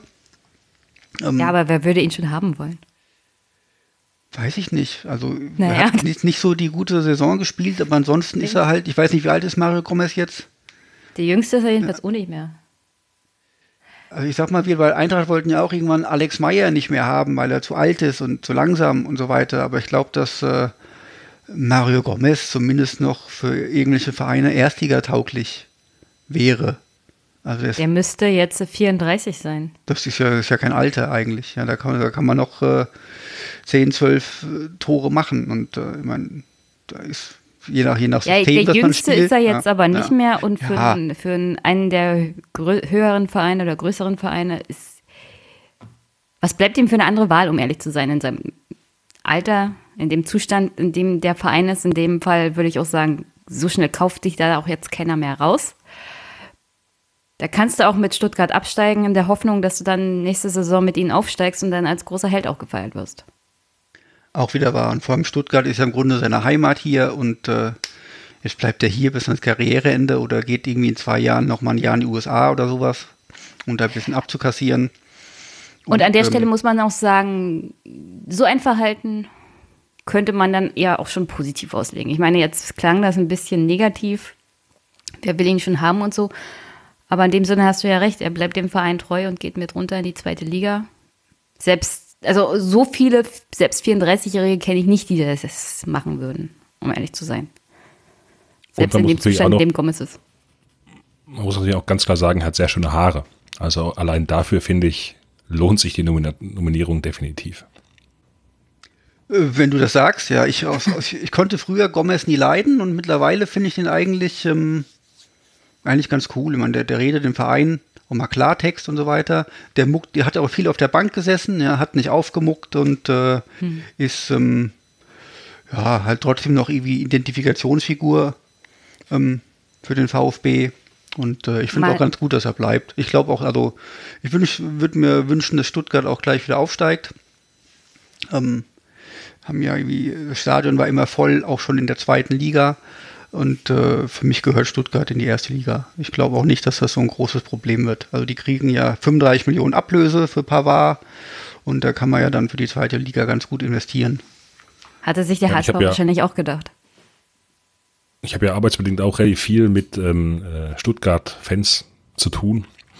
Und äh, für die war das tatsächlich auch so, dass die Rückkehr von Gomez als Sympathieträger überall war. Also die waren da sehr happy drüber und finden den auch alle total knorke und ja, also der ist da einfach eine Kultfigur. Die, die lieben den, ob er jetzt gut spielt oder auch nicht. Und ähm, von daher kann ich das schon nachvollziehen. Und er hat halt die Haare immer noch. Schön. Ich brauche mal ein Foto. Wie schön sind denn diese Haare? Das äh, musst du googeln, äh, musst du selber googeln, das kann ich dir jetzt äh, nicht sagen. Ähm, aber es ist ja auch so ein Punkt natürlich. Ich, ich habe ja hier Bilder, also so toll sind jetzt, ist jetzt die Frisur auch nicht. Das, ähm, ich bewerte keine Frisuren anderer Leute, ja. ähm, schon gar nicht von Männern. Und äh, Na, mal Aber- gucken, wie er sich in der zweiten Liga schlägt. Ich bin, ja, ja- ich bin dann auch ganz gespannt. das ist ja so für, für, für Sachen wertvoll natürlich aber auch ein Punkt, wenn jemand äh, so eine, so eine Identität, Identitätsfigur ist, ja, oder wenn jemand halt auch für die, man sagt ja auch jemand, der in der, in der Kabine wichtig ist, der halt irgendwie, was ich die Musik auflegt, der Showmaker so früher wie, wie Poldi zum Beispiel eine Nationalmannschaft war, ja, war der ja super wichtig, auch wenn er irgendwann die Leistung nicht mehr gebracht hat, ähm, war er trotzdem für die, für die Mannschaft als Konstrukt ähm, wertvoll, auch wenn er nicht mehr gespielt hat. Ähm, ist ja durchaus auch, durchaus auch ein Punkt, den man ähm, wo im Hinterkopf haben kann. Dann ist ja Gomez auch noch so der Typ, der kam ja aus den Stuttgarter, also aus der Stuttgarter Jugend in den Erstligaverein mit hoch. Und so, solche Fälle hast du ja heutzutage auch eher noch weniger. Also das nimmt ja auch ab. Am liebsten kaufen sich die, die Vereine ja bekannte Namen und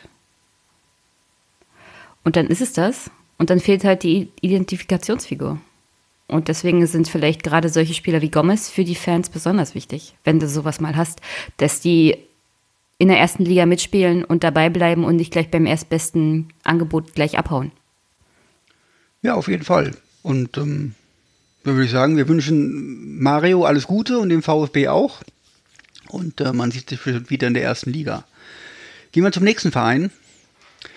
Wir haben ganz überraschend eine Nominierung äh, bekommen von äh, Philipp Polster, heißt er auf Twitter. Ähm, und zwar geht es um Schalke, Daniel Caligiuri. Wertvollster Spieler Daniel Caligiuri, einziger Schalker mit einer durchweg guten Saison und mit seinen Toren und Vorlagen quasi im Alleingang für den Klassenerhalt verantwortlich. Er spart dem Verein damit ca. 50 Millionen Verlust nächstes Jahr. Schalke ist auch eine Mannschaft, die wollte ich mir nicht ansehen dieses Jahr, weil die wirklich unfassbar langweiligen Fußball gespielt haben und äh, mir meine, ich habe so ein bisschen Sympathien für den für den BVB. Das heißt, ich habe natürlich wenig Sympathien für Schalke und äh, fand es auch scheiße, dass Schalke die komplette Rückrunde richtig beschissen gespielt hat und nur ein Spiel richtig gut war und das, äh, das in Dortmund gewonnen haben. Sonst wäre die Meisterschaft ja auch ein bisschen anders ausgegangen. Könnt ihr was sagen zu, zu Caligiuri? Ja, er wird Caligiuri ausgesprochen. Okay, von mir Glaub aus, ja. Da siehst du mal, wie wenig ich Schalke gucke ja. und wie wenig mich das interessiert.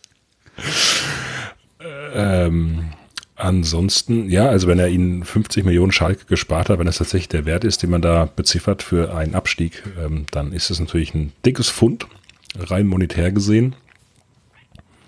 Und ansonsten tatsächlich ähm, auch von den Werten ein echter Leistungsträger im Team gewesen der Saison, in, ja, in einer Mannschaft, die einfach nicht viel auf die Kette gekriegt hat in 18, 19. Ja, schade, dass Ich Norbert heute nicht dabei ist. Ähm, äh, Norbert ist ja großer Schalke-Fan, ist jetzt aber nach unserem Aufruf letzte Woche irgendwie, ist er ja tatsächlich auch in seiner Stadt, äh, Heimatstadt hier in, in, in Kehl in Baden-Württemberg zum Stadtrat gewählt worden. Oh, herzlichen Glückwunsch. Das wird äh, wahrscheinlich bedeuten, dass er auch äh, zukünftig ein bisschen weniger Zeit hat, weil er noch studiert und arbeitet und pipapo. Äh, aber an dieser Stelle herzlichen Glückwunsch an Norbert und äh, er hätte uns äh, zu Caligiuri bestimmt ein bisschen mehr sagen können. Du wolltest noch was sagen, Jenny. Ja, ich wollte so eigentlich nur noch sagen, ich habe nichts Positives zu Schalke zu sagen. Aber wenn es einen Spieler gab, der hervorgetreten ist, herzlichen Glückwunsch. Saison wenigstens einigermaßen gerettet.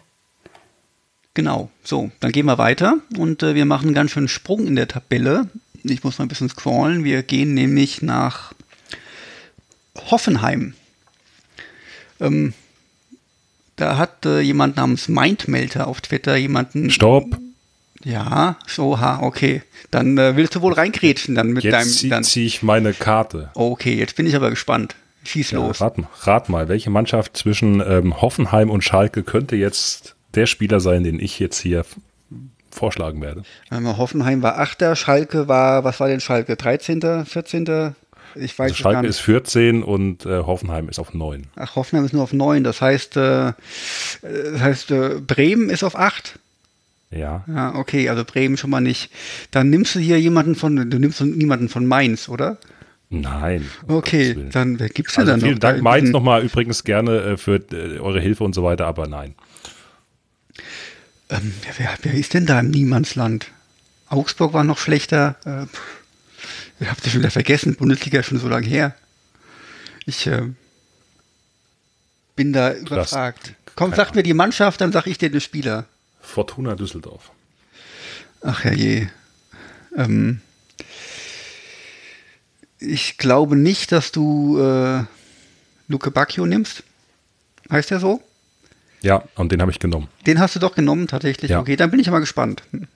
Luke Bacchio, ja genau. Äh, ist mir tatsächlich als der ähm, relevante Spieler bei Düsseldorf ähm, im Kopf geblieben. Also generell äh, die Argumentationsgrundlage mit Düsseldorf ähnlich wie wir es vorhin gehört hatten mit äh, Funke. Die Leistung mit dieser Mannschaft sich so weit oben zu positionieren in der Tabelle und die, die Klasse wirklich so stark zu halten, ist wirklich sensationell, ist aller Ehren wert und für mich Luke Bacchio definitiv der herausragende ähm, Mann an der Stelle im Team, ist auch noch sehr jung, ist ähm, 21 aktuell und hat unfassbar viele entscheidende Tore und Vorlagen mitgebracht, die, die für Punkte gesorgt haben, die ähm, Düsseldorf einfach so weit nach oben auch ähm, in der Tabelle gebracht haben. Ja, ähm, sicherlich das absolute Highlight, äh, das 3-3 gegen Bayern München, wo er alle drei Tore geschossen hat. Hat übrigens auch beim 1-7 gegen die Eintracht das eine Tor für Düsseldorf geschossen. Für mich einer der wesentlichen Eckpfeiler in dieser Mannschaft, die dazu geführt haben, dass die, dass das Team ähm, diese Leistung bringen konnte und äh, entscheidende ja, Spielmomente einfach gebracht hat. Und ähm, deswegen und wie gesagt auch im Kontext dieser guten Leistung von Düsseldorf im Vergleich zu ihrem Budget und wer da alles so spielt, der MVP, sicherlich aber nicht der wertvollste Spieler ähm, der Bundesliga, aber sicherlich einer der wertvollsten Rookies, die die Bundesliga gesehen hat und der auch ja höchstwahrscheinlich leider die Bundesliga jetzt wieder verlassen wird. Ja, überrascht mich jetzt, aber ähm, ist, äh, ist ja mal eine Aussage, ist mal was anderes. Ähm, hätte ich jetzt äh, nicht gedacht von dir.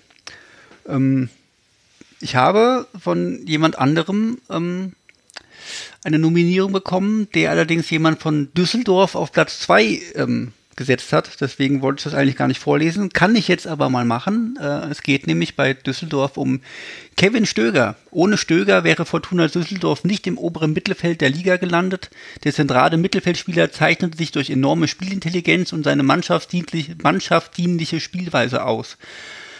Eine Art des Spiels, die sich nicht klassisch an der Statistik ablesen lässt, die allerdings auch stark von Trainer Friedhelm Funkel abhängt. Ja, ich bin sowieso so ein Freund von, äh, von zentralen Mittelfeldspielern. Die halte ich sowieso für, für, für wertvoll oder generell von, von zentralen Spielern. Ähm, können wir aber später, wenn wir alle Spieler durch haben, auch nochmal drüber sprechen. Kevin Stöger hatte ich auf jeden Fall auch nicht auf dem Schirm. Also so gar nicht. Muss ich gestehen, habe ich den Namen auch wie nur paar Mal vorher gehört. Da bin ich äh, bisschen unbedarft. Da ihr schweigt. ja, du, äh, du, ja. ja, du hattest ja gesagt, irgendwo im Niemandsland der Liga. Das ist halt schwierig, den Überblick auch über die ganzen Spieler zu behalten und sich ein einigermaßen ordentliches Bild zu machen, wenn man gar nicht alle Spiele sieht und sich gar nicht so intensiv mit jedem einzelnen Spieler beschäftigt. Und selbst in der Rückschau sieht man ja immer bloß eine Zusammenfassung und dann immer Augenmerk auf die bekannten Spieler und die, die so und so schon irgendwie gleich aufploppen, wenn man an einen Verein denkt. Und deswegen ist es vielleicht auch ganz wichtig, mal die Leute zu fragen von anderen Vereinen, die jetzt im Niemandsland rumwuseln. Ich meine, für Düsseldorf ist das trotzdem ein großer Erfolg, die Klasse zu halten und so. Und deswegen muss ja, also es kann ja nicht alleine an Friedhelm Funkel liegen die Spieler müssen auch stimmen und die Mannschaft muss auch stimmen. Deswegen ganz gut für den Input. Danke. Ich muss ja gestehen, ich habe mir gerade am Anfang der Saison häufig Zusammenfassungen äh, angeguckt und äh, ich fand, Düsseldorf hat gerade zu Beginn der Saison sehr, sehr offensiv gespielt und sehr, sehr, sehr gut auch gespielt und die Gegner eigentlich an die Wand gespielt, haben einfach nur nicht das Tor getroffen und äh, haben dementsprechend wenig Punkte bekommen. Äh, Funkel hat dann ein bisschen dicht gemacht hinten, dann haben sie mal ein bisschen Sicherheit bekommen, ein bisschen was eingefahren und später wieder offensiv gespielt. Im Grunde wäre da für Düsseldorf eigentlich noch mehr drin gewesen. Also spielerisch waren die, waren die richtig gut, was ich von Friedhelm Funkel ja an sich auch nicht erwarte, schon gar nicht mit dem Verein, der an sich ähm, so Abschiedskandidat Nummer eins oder zwei war. Ähm, aber das war für mich auch, war Düsseldorf, hatte eine Gesamtmannschaftsleistung, wo ich jetzt, wie Luke Bacchio hat zwar viel getroffen, aber eigentlich gar keinen speziell ähm, rauspicken würde, außer halt vielleicht doch Friedhelm Funkel. Also ich glaube, ohne seine Tore ähm, hätte Düsseldorf wahrscheinlich knapp zehn Punkte, mindestens zehn Punkte weniger in der Tabelle. Also er hat viele Tore gemacht, die dann eben ja bei 2-1 äh, Ergebnissen entsprechend dann ausschlaggebend waren. Und also, naja, so viel zu meiner Nominierung. Aber ich habe auch keinen Fußball-Sachverstand, von daher ist es ja nicht so schlimm. Das macht nichts, wir sind ja nur ein Fußball-Podcast. Sachverstand Nein, wird wir sind, überschätzt. Wir sind ja ein Politik-Podcast. Genau, genau. Gut, dann kommen wir jetzt zu Hoffenheim. Äh, da wurde von Mindmelter wurde äh, der äh, liebe Herr Demir bei nominiert. Ähm, für mich auch völlig verständlich. Begründung, der war diese Saison so unheimlich wichtig für sein Team und hat auch ligaweit exzellente Statistiken. Äh, er hat die meisten Schlüsselpässe gespielt in der ganzen Liga und die meisten Großchancen, Großchancen innerhalb von, von oder pro 90 Minuten Spielzeit kreiert. Und ähm, ja, dafür, dass Hoffenheim eigentlich ähm, ja, durchaus äh, ein bisschen Geld hat und einen ziemlich geilen Kader hat, ähm, weil da, von, da sind schon ein paar Spieler, die, die können richtig gut kicken und ähm, er sticht da schon, schon ziemlich stark heraus. Ähm, ich hatte den auch auf dem Schirm, aber trotz allem ist halt Hoffenheim nur Neunter geworden ähm, und deswegen habe ich mich nicht für ihn entschieden. Ja, aber dann sind wir wieder bei der Frage, inwieweit hängt das am Ende an einem Spieler? Ja, natürlich. Dann gibst du ja dem einen Spieler die Schuld daran, dass sie nur Neunter geworden sind. Und am Ende muss man sagen, sie haben vor allem am letzten Spieltag 2-0 gegen Mainz geführt und dann sind sie völlig zusammengebrochen. Und das kann ja nicht nur an einem Spieler liegen. Nee, das nicht. Aber dann war der Spieler halt einfach nicht wertvoll genug, um sein Team äh, auf das Niveau zu bringen, das es eigentlich ähm, hätte leisten müssen.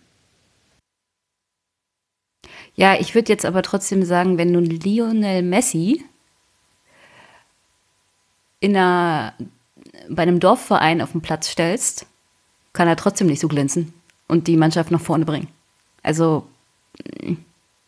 Ja, das, äh, da hast du recht, wobei er im Dorfverein natürlich einfach äh, 30 Tore wahrscheinlich macht, weil er durch, durch alle Spieler durchrennt. Aber ich weiß, was du meinst. Hoffenheim ist aber also er hat ja durchaus gute Mitspieler. Also Hoffenheim hat eigentlich einen Kader, die um Platz 4 mitspielen müssen. Und ähm, Platz 9 ist eigentlich indiskutabel für, für Hoffenheim. Gut, ich meine, äh, das kann man vielleicht bei anderen Vereinen auch sagen und irgendeiner muss ja Neunter werden. Und dann muss du halt sagen, der und der hat schlechte Arbeit geleistet und der Verein hat die die Saison verkackt. Ähm, trotzdem ist, äh, also ich gönne Hoffenheim auch, dass sie nur Neunter sind. So ist nicht. Ähm, aber es hat ja, ähm, muss ja irgendwo Gründe haben. Und für mich, also für, es mag ja sein, dass andere das andere sehen, aber für mich ist das äh, in meiner Wertigkeit, ähm, habe ich ihn dann halt ein bisschen herabgewertet. Ist aber eigentlich in meinen, in meinen Top 3. Geht ja jetzt nach Leverkusen. Ähm, ist auf jeden Fall eine gute Verstärkung für Leverkusen, denke ich. Und äh, bin ich mal gespannt, was Leverkusen nächstes Jahr reißt. So, wollt ihr was dazu sagen oder gehen wir weiter? Wir haben danach hätten wir wieder ein paar Audiodateien. Also ich habe hier nichts zu ergänzen. Viel Erfolg bei Leverkusen und ähm, tschüss. Gut, dann gehen wir weiter. Bremen haben wir nichts, dann kommen wir nämlich zur Eintracht. Ähm, da haben wir auch äh, endlich mal wieder ein paar Audiodateien. Ähm, oder was heißt hier ein paar? Wir haben genau eine Audiodatei, ansonsten haben wir viel Text. Die ist, äh, weil der Marvin nicht im Eintracht-Podcast dabei war, haben wir die extra noch aufgenommen und die kommt jetzt. So, Marvin, sag an, wer ist der wertvollste Spieler der Liga? Ähm, ja, Sebastian Aller für mich. Okay, warum? Weil er der variabelste Stürmer ist, den wir in der letzten Zeit gesehen haben. Er ist auf den Spuren eines immer noch in Topform befindlichen Lewandowski. Der wird aber alt, jünger wird äh, zwar niemand, aber in Topform wird sich noch Aller einige Jahre befinden. Deswegen ist er für mich aufgrund seiner Variabilität, aufgrund seiner Präsenz, die er auf dem Platz zeigt, die er in der Defensive schon auch hat, äh, der wichtigste und teuerste vielleicht, also nicht noch, nicht noch nicht der teuerste, aber für mich einer der absolut besten Spieler der Bundesliga. Alles klar, Dankeschön. Sehr gerne. So, wie wir den Marvin kennen, äh, kurz, kompakt, detailliert, logisch erklärt. Ähm, wir haben jetzt schon mehrere Eintracht-Spieler gehört. Ich würde sagen, ich äh, lese jetzt noch vor, was ich noch ähm, bekommen habe von der Eintracht äh, und dann reden wir komplett über die Eintracht. So, die Zambrine 5 auf Twitter hat uns eine Liebeserklärung geschickt über zu Philipp Kostic. Kostic kam dachte zu. Ich, ich dachte schon zu uns, aber okay, Nein, schon. Jetzt nein. bin ich ein bisschen enttäuscht. Das kommt vielleicht irgendwann, äh, wenn wir mal hier gescheit abliefern. Ja, schauen wir mal. Gut, Kostic kam zur Eintracht und galt als das sichere Zeichen für den Abstieg. Genau wie viele die Eintracht schon nach zwei Spielen abgeschenkt hatten, war er der Garant für eine total verkorkste Saison. Kostic hat sich davon nicht beirren lassen und hat allen gezeigt, was in ihm steckt. Zudem scheint er ein zurückhaltender und höflicher Mensch zu sein. Er stand immer etwas im Schatten der drei Stürmer vorne, ein, ein Hidden Gem sozusagen. Aber auch das hat ihn nicht davon abgehalten, die konstanteste Leistung aller Spiele abzurufen. Er hat 99% der gesamten Spielzeit gespielt, Zitat Rasenfunk, und ist laut Fußballdaten.de der most involved Player. Selbst gegen Mainz war er noch derjenige, der gefühlt am meisten gerannt ist und geackert hat. Unbeirrbarkeit, anscheinend eine ziemlich hohe Bescheidenheit und dazu noch eine unglaubliche Bereitschaft, alles zu geben, machen in meinen Augen aus diesem Spieler etwas Besonderes. Für mich ist er das Symbol dieser für ganz viele überraschende Saison der Eintracht. Viele Grüße. Das ist ja ungefähr das, was auch der Basti gesagt hat über Kostic. Äh, also auch ein etwas längerer Text, da gibt es schon durchaus äh, Lobeshymnen. Dann haben wir von Nick 2012, ebenfalls Philipp Kostic. Gude, ich würde Kostic nehmen, der wurde bestimmt schon mehr als einmal genannt. Eigentlich gilt das auch für Da Costa, aber im Endspurt hat, Kostic immer noch mehr gegeben. So nun Ende. Kurz und prägnant. Nächstes. Steffen äh, nimmt äh, Luka Jovic. Jovic ist in seinem jungen Alter schon sehr torgefährlich, sein Abschluss ist Weltklasse. Zudem legt er auch noch ordentliche Assists auf, ist zudem lauf- und kampfstark und gibt nie auf. Ähm, dann habe ich hier einen Ben, der auch Sebastian Aller nominiert. Aller schießt viele Tore und gibt zudem auch noch fast ebenso viele Vorlagen, ist dazu ein unglaublich guter Kopfballspieler und als Zielspieler für die Eintracht unverzichtbar. Als er verletzungsbedingt einige Spiele gefehlt hat, ging es bergab mit Frankfurt. Ähm, das waren die Zusendungen und jetzt kommt nämlich mein äh, Spieler, das ist dann nämlich Makoto Hasebe, wie gewünscht. Ähm, Makoto Hasebe hat äh, null Torbeteiligungen ähm, und ist trotzdem für mich der wertvollste Spieler der Liga, weil Makoto Hasebe erstens seine, seine Nebenspieler besser macht. Also sowohl ähm, ein Dicker als auch Abraham waren, wenn er äh, zentral in der Abwehr gespielt hat, deutlich besser, als wenn er gefehlt hat oder auf der 6 gespielt hat. Ähm, auch äh, Hinti ist, als er gekommen ist, äh, sofort zu einem, einem richtig unfassbar guten Abwehrspieler geworden. Ähm, der auch zwar in Augsburg schon, schon gut war, aber hier bei uns in der Rückrunde eine, eine phänomenale äh, Leistung abgeliefert hat, neben Hasebe. Ähm, für, die, für die Taktik der Eintracht, finde ich, also das, äh, das komplette Konstrukt des, des äh, hohen Pressings und des ganzen Gegenpressings, dadurch, dass die Eintracht hoch steht und er zwar ähm, in seinem Alter schon langsam ist, aber ein unglaublich gutes Stellungsspiel hat, kann er halt äh, unfassbar viele, viele Bälle ablaufen, ähm, gibt damit seinen, seinen Vorderleuten, seinen, den beiden Sechsern oder einem Sechser und zwei Achtern auch die Sicherheit, dass, dass die ähm, offensiv pressen können, weil sie wissen, hinter ihnen sichert Hasebe ab und ist damit für das komplette Konstrukt, was die Eintracht spielt, ein unfassbar wichtiger Mann und auch nach hinten irgendwie der, der wichtigste Ansprechpartner äh, für, für Kevin Trapp. Nebenbei ist er natürlich immer beim Schiedsrichter das halbe Spiel und ist da am Meckern und am Verhandeln und am Machen und äh, ist auch einer, der, der nie aufgibt. Und er hat auch irgendwie diese Momente, ich weiß nicht, niemand weiß, wie oft er in dieser Saison auf der Linie gerettet hat, aber es war wirklich, wirklich gefühlt in jedem dritten Spiel und das sind auch so, so Momente, wo du wieder, wo du die Fans wieder mitnimmst. ähm, und wieder Stimmung reinbringst und deswegen nominiere ich Makoto Hasebe. Ähm, damit sind wir alle Eintracht-Spieler durch. Ähm, so, ich bin Eintracht-Fan, der, der André ist Eintracht-Fan. Ähm, von den Leuten, die hier Spieler der Eintracht nominiert haben, sind bei weitem nicht alle Eintracht-Fans. Ähm, es sind aber viele Fans vom, vom VfB dabei. Ähm, also von der Mannschaft, die eigentlich eher schlecht ist, die dann einen anderen Blick haben. Und äh, auch von, von anderen Mannschaften. Ähm, auch bei, bei 390, der, der David ist Fan von Freiburg und von, von Darmstadt. Ähm, also es gibt auch durchaus andere Spieler, die Eintracht-Spieler nominieren. Es sind aber jetzt schon viele verschiedene. Ich glaube, fünf verschiedene habe ich gezählt. Ähm, Jenny, deine Meinung? Ja, sehr Eintracht-lastig hier. Nee, äh, ich wollte zu Hasebe noch was sagen, weil mir das wirklich wichtig war, dass der noch genannt wird. Ich finde, das wird ein bisschen übersehen bei dem ganzen Hype um Hinteregger. Dass Hasebe wirklich ein sehr intelligentes Spiel macht, so generell den Überblick behält, die Ordnung äh, der Abwehr auch organisiert. Und auf der anderen Seite, wir hatten ja am Anfang diesen Beitrag, was ist wirklich ein wertvoller Spieler? Und Hasebe setzt sich unter anderem auch äh, für UNICEF ein. Und wenn er in Japan ist, also macht er wirklich auch soziales, gesellschaftliches Engagement, das ich mir von so manchem deutschen Spieler hier vor Ort wünschen würde.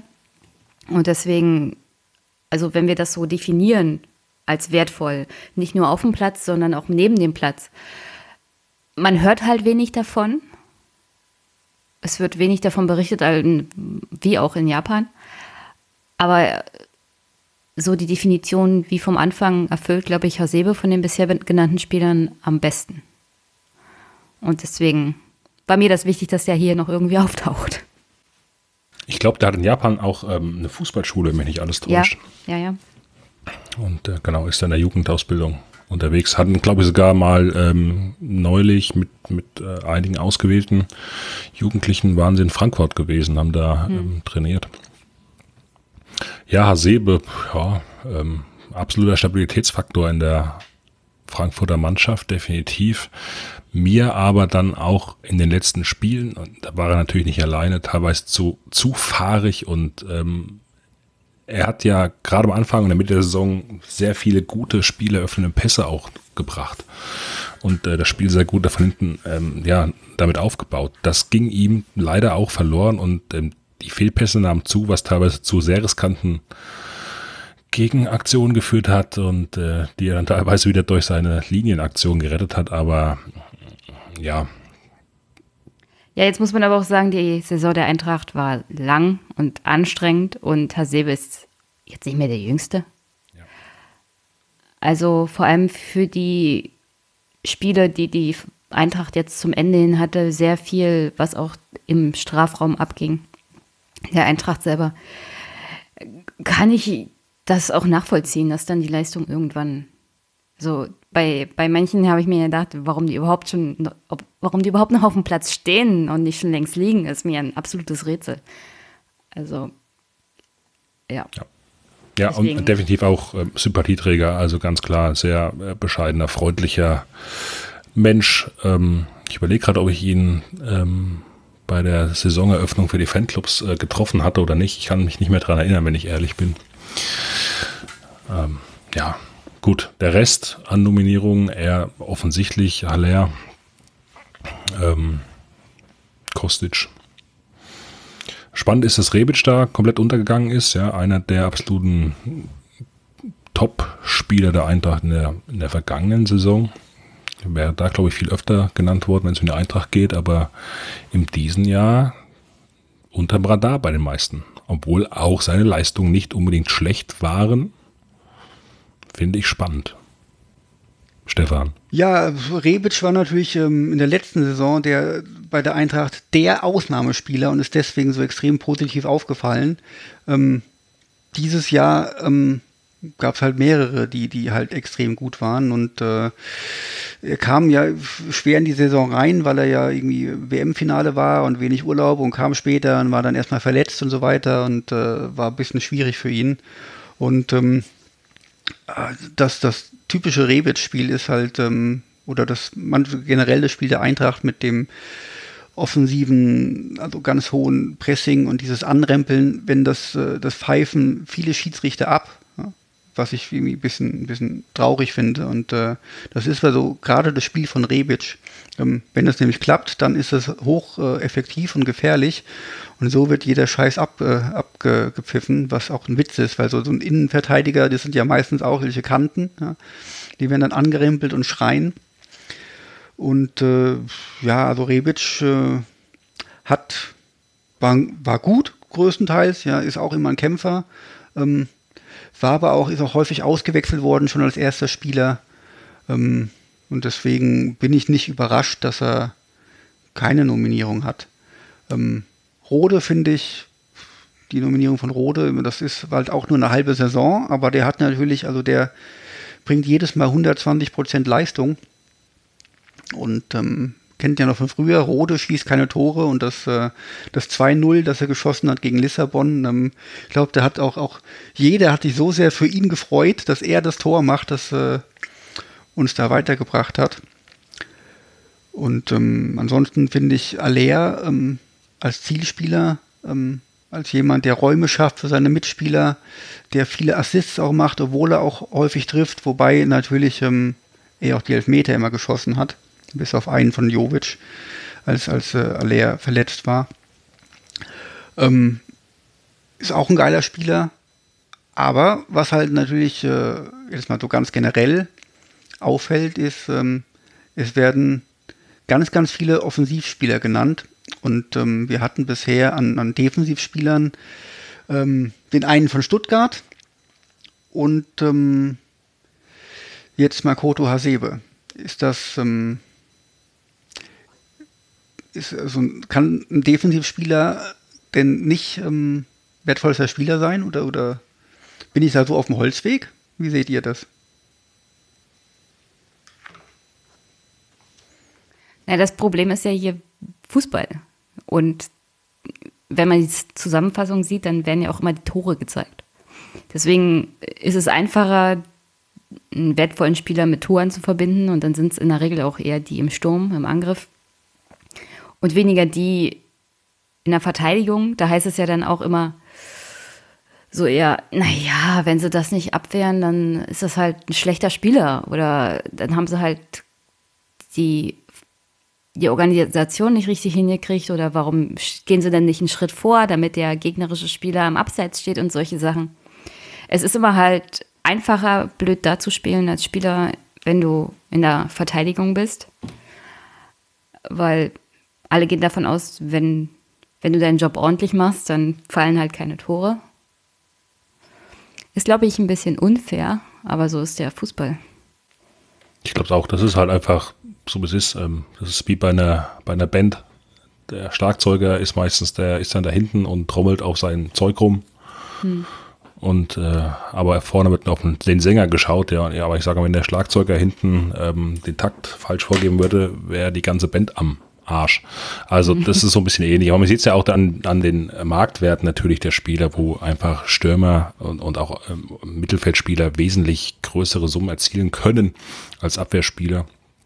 Und das ist ja klar, ich meine, Tore schießen, darum geht's und äh, der ist der Fokus drauf und das ist, wird einfach besser bewertet, weil ja, verteidigen kann ja jeder, ne? Ja, also das zeigt ja auch die Entwicklung der Gehälter nach Positionen. Der schlecht bezahlteste ist der Torwart. Der zweitbeschlechteste bezahlte ist, steht in der Ab So, da ist plötzlich Stille bei der Jenny. Ähm, ich ähm, werfe aber mal einfach was ganz anderes ein. Und zwar ähm, eine Offensive gewinnt Spiele, eine Defensive gewinnt Meisterschaften. Ach ist Gott, oh Gott. Ein Spruch, der in vielen Sportarten gilt und auch beim Fußball immer wieder äh, gerne genannt wird. Ähm, von daher finde ich ja, dass ähm, ein, ein äh, ein Defensivspieler durchaus ähm, da Relevanz hat für den wertvollen Definitiv. Spieler. Also man kann natürlich auch bei der anderen sagen, ein Hinteregger hat, äh, seitdem er in der äh, Rückrunde gekommen ist, äh, einen sehr großen Eindruck hinterlassen und hat auch manche Situationen extrem gut entschärft. Und mit manche meine ich sehr viele, die zur, für die Eintracht ansonsten hätten Probleme führen können und Gegentore hätten auch ähm, fallen können. Also das ist ganz klar. Ähm, aber wie gesagt, der Fokus ist natürlich leider nicht, nicht ganz so drauf. Aber ähm, bevor wir jetzt zu weit ausschweifen, nur noch über die Eintracht reden, ich weiß nicht, ob Jenny jetzt dann gleich wieder da ist oder nicht. Hätte ich noch eine Frage an dich, äh, Stefan. Wer ist denn für dich, ähm, weil wir jetzt Eintracht-Fans sind, der Eintracht-MVP der Herzen? Und ich gebe dir zwei zur Auswahl. Mijat Gacinovic oder Jetro Willems? Boah, also da sagst du was. Ähm, also, äh, ähm, Jetro Willems geht mir wirklich richtig auf den Sack. Also was der in der Rückrunde abgeliefert hat, ist ja wirklich, wirklich lustlos. Ähm, und was Gacinovic angeht, also er trifft ganz, ganz häufig ähm, schlechte Entscheidungen, aber er kann es an sich. Also er ist ja, ich finde, ein hochtalentierter Spieler, der das leider nur viel zu selten zeigt. Ähm, wenn beide den Verein verlassen, also Gacinovic hat, wenn du mich fragst, ähm, man hat damals gesagt, als er die Vorlage gegeben hat in der Relegation und dann auch im Pokalfinale das Tor gemacht hat, noch mit seinem 70-Meter-Lauf, jetzt geil, jetzt geht er den nächsten Schritt, aber er geht den nächsten Schritt nicht. Ähm, vielleicht sollte er das äh, bei einem anderen Verein versuchen und äh, bei Jetro Williams hoffe ich sehr, dass er bei einem anderen Verein sein, sein ähm, Glück findet.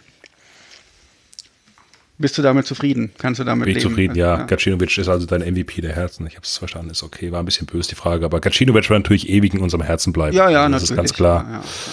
Ja. Ähm, dieser Lauf ähm, zum Pokalsieg, den wer in Berlin war und da stand und also ich war fix und fertig. Ja, Jetro Willems werden wir in zwei Jahren vergessen haben. Sehr wahrscheinlich, ja. Alles klar. Obwohl er einen Gut. hübschen Bart hat. Ja, das äh, ist mir auch, äh, wer kann er sich ja mit, mit Gomez zusammentun? ja. Okay. Gut, dann äh, haben wir die Eintracht erstmal abgehandelt. Ziemlich viele Nominierungen. Ähm, schauen wir mal, ob wir am Ende nochmal über die Eintracht sprechen. Und äh, dann gehen wir gleich mal weiter zu Leverkusen. So, äh, die Jenny ist leider rausgeflogen und kommt nicht mehr rein, deswegen machen wir jetzt zu zweit weiter. Und äh, wir kommen zu Leverkusen. Da habe ich keine Soundfiles, aber jede Menge Zuschriften bekommen. Und zwar wird hier nominiert von den äh, Hinterhofsängern, vom Podcast Hinterhofsänger, ein Mainzer Podcast, Kai Havertz. Ähm, das sind die, die auch schon äh, Kevin Stöger von nominiert haben. Ich ähm, lese mal komplett nochmal alles vor. Die Hinterhofsänger entscheiden sich für Kai Havertz, knapp vor Kevin Stöger. Ähm, Stöger teilt sich weg. Kai Havertz erfüllt die bei Stöger genannten Punkte ebenfalls, ergänzt sie durch eine größere Torgefahr und bessere statistische Werte. Natürlich macht es einen Unterschied, ob ein Spieler für die Fortuna oder für Bayern 04 spielt. Allerdings sind Havertz Werte so überragend und sein Wert für die Mannschaft mit gerade einmal 19 Jahren noch herausragender, sodass wir uns für den Shootingstar vom Rhein entschieden haben. So, Bobby hat mir, hat mir geschrieben, er nominiert Kai Havertz. Havertz ist trotz seiner Jugend schon ein extrem torgefällter Spieler, zudem stellt er sich selbst in den Dienst der Mannschaft, kann aber auch schon die ganze Mannschaft mitreißen. Phil von Schlüsselspieler.de nominiert Kai Havertz. Um das Ganze auf einen Namen zu reduzieren, Kai Havertz. Warum? Mega geiles Talent, das diese Saison für sein Alter richtig geil geliefert hat. Ähm, der Yannick vom Podcast rund um den Brustring, ähm, VfB-Podcast, äh, nominiert Kai Havertz. Ähm, liebes Poly-Kick-Team, für mich ist der wertvollste Spieler ganz klar Kai Havertz von Bayern 04. 19 Jahre alt und schon so ein kompletter Spieler, kann am Ball fast alles, besonders sein taktisches Verständnis, sein Passspiel und auch sein Abschlusssuchen seinesgleichen in der Liga. Und wie gesagt, er ist 19 Jahre jung. Wenn da nichts mehr dazwischen kommt, ein zukünftiger deutscher Fußballer mit Weltniveau. Das waren die Zuschriften für Kai Havertz. Den hat ja auch äh, Etienne schon ähm, genannt und äh, auch gut begründet. Und äh, das sind alle Spieler von Leverkusen. Da ist die, der Fokus eindeutig auf ähm, Kai Havertz und äh, ist auch ein, ein sehr geiler Spieler, finde ich. Also der ist, ähm, ich glaube, er hat 17 Tore gemacht, einige Vorlagen. Das muss man in dem Alter erstmal machen. Und ähm, auch ein, ein finde ich, total bodenständiger Typ, irgendwie noch nie äh, irgendwie arrogant aufgefallen, negativ aufgefallen, ganz ruhig noch irgendwie und äh, finde ich auf jeden Fall einen geilen Typ. Habe aber in Leverkusen nicht wirklich so den, den großen Einblick. Also ich verfolge Leverkusen jetzt auch nicht wirklich da ähm, sehr genau, aber ja, also ganz offensichtlich ein, ein absolutes Riesen, Riesentalent. Das ist alles zu ihm gesagt worden, glaube ich, in den verschiedenen Nominierungen. Ich glaube jetzt auch, er ist neben Haller oder ich glaube auch hat noch mal ein, zwei Stimmen jetzt mehr als Haller bekommen in der Summe. Aktuell der am meistgenannteste Spieler hier.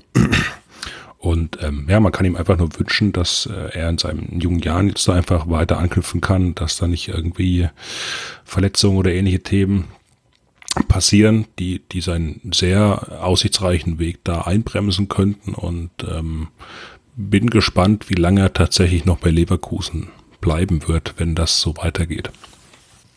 Da bin ich auch gespannt. Da liegen ja schon Ablösesummen auch von, von rund 100 Millionen im Raum. Ähm, die in Deutschland auch nur äh, der FC Bayern dann zahlen kann. Ähm, da, ja, schauen wir mal. Also ich, ähm, da ist ja jetzt, äh, der Brand ist ja schon weg. Ähm, die waren ja beide so ein schönes junges Team im Grunde. Dafür kommt jetzt äh, Demir bei als Verstärkung. Bin gespannt, was Leverkusen reißt ähm, und äh, wie Kevin Volland, äh, Quatsch, wie, wie Kai Havertz sich noch entwickelt. Ähm, es ist ja auch ähm, U21 EM oder WM jetzt demnächst. Ich weiß gar nicht, ob der, ob der im Kader ist oder ob der schon direkt zur A-Nationalelf geht. Ähm, wer sich für die U21 interessiert, finde ich auch, ist ein unglaublich geiler Kader dieses Mal. Also da kennt man wirklich fast jeden Spieler. Früher war das ja so, dass man irgendwie so drei, vier Spieler kennt und der Rest hockt irgendwo in der zweiten Liga auf der Bank. Aber ähm, dieses Jahr geht das richtig ab. Und wenn da Kai Havertz noch dabei wäre, fände ich das äh, ziemlich gut. Ähm, das war's mit Leverkusen.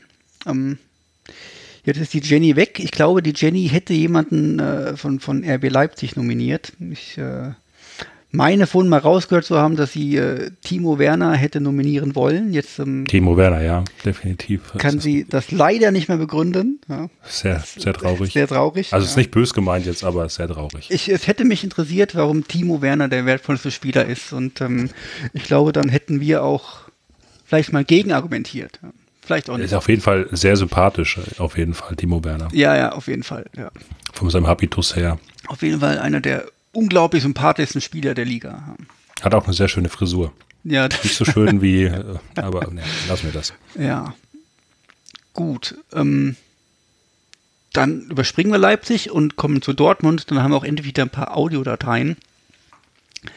Da fangen wir doch mal an. Der Stefan hat uns was geschickt.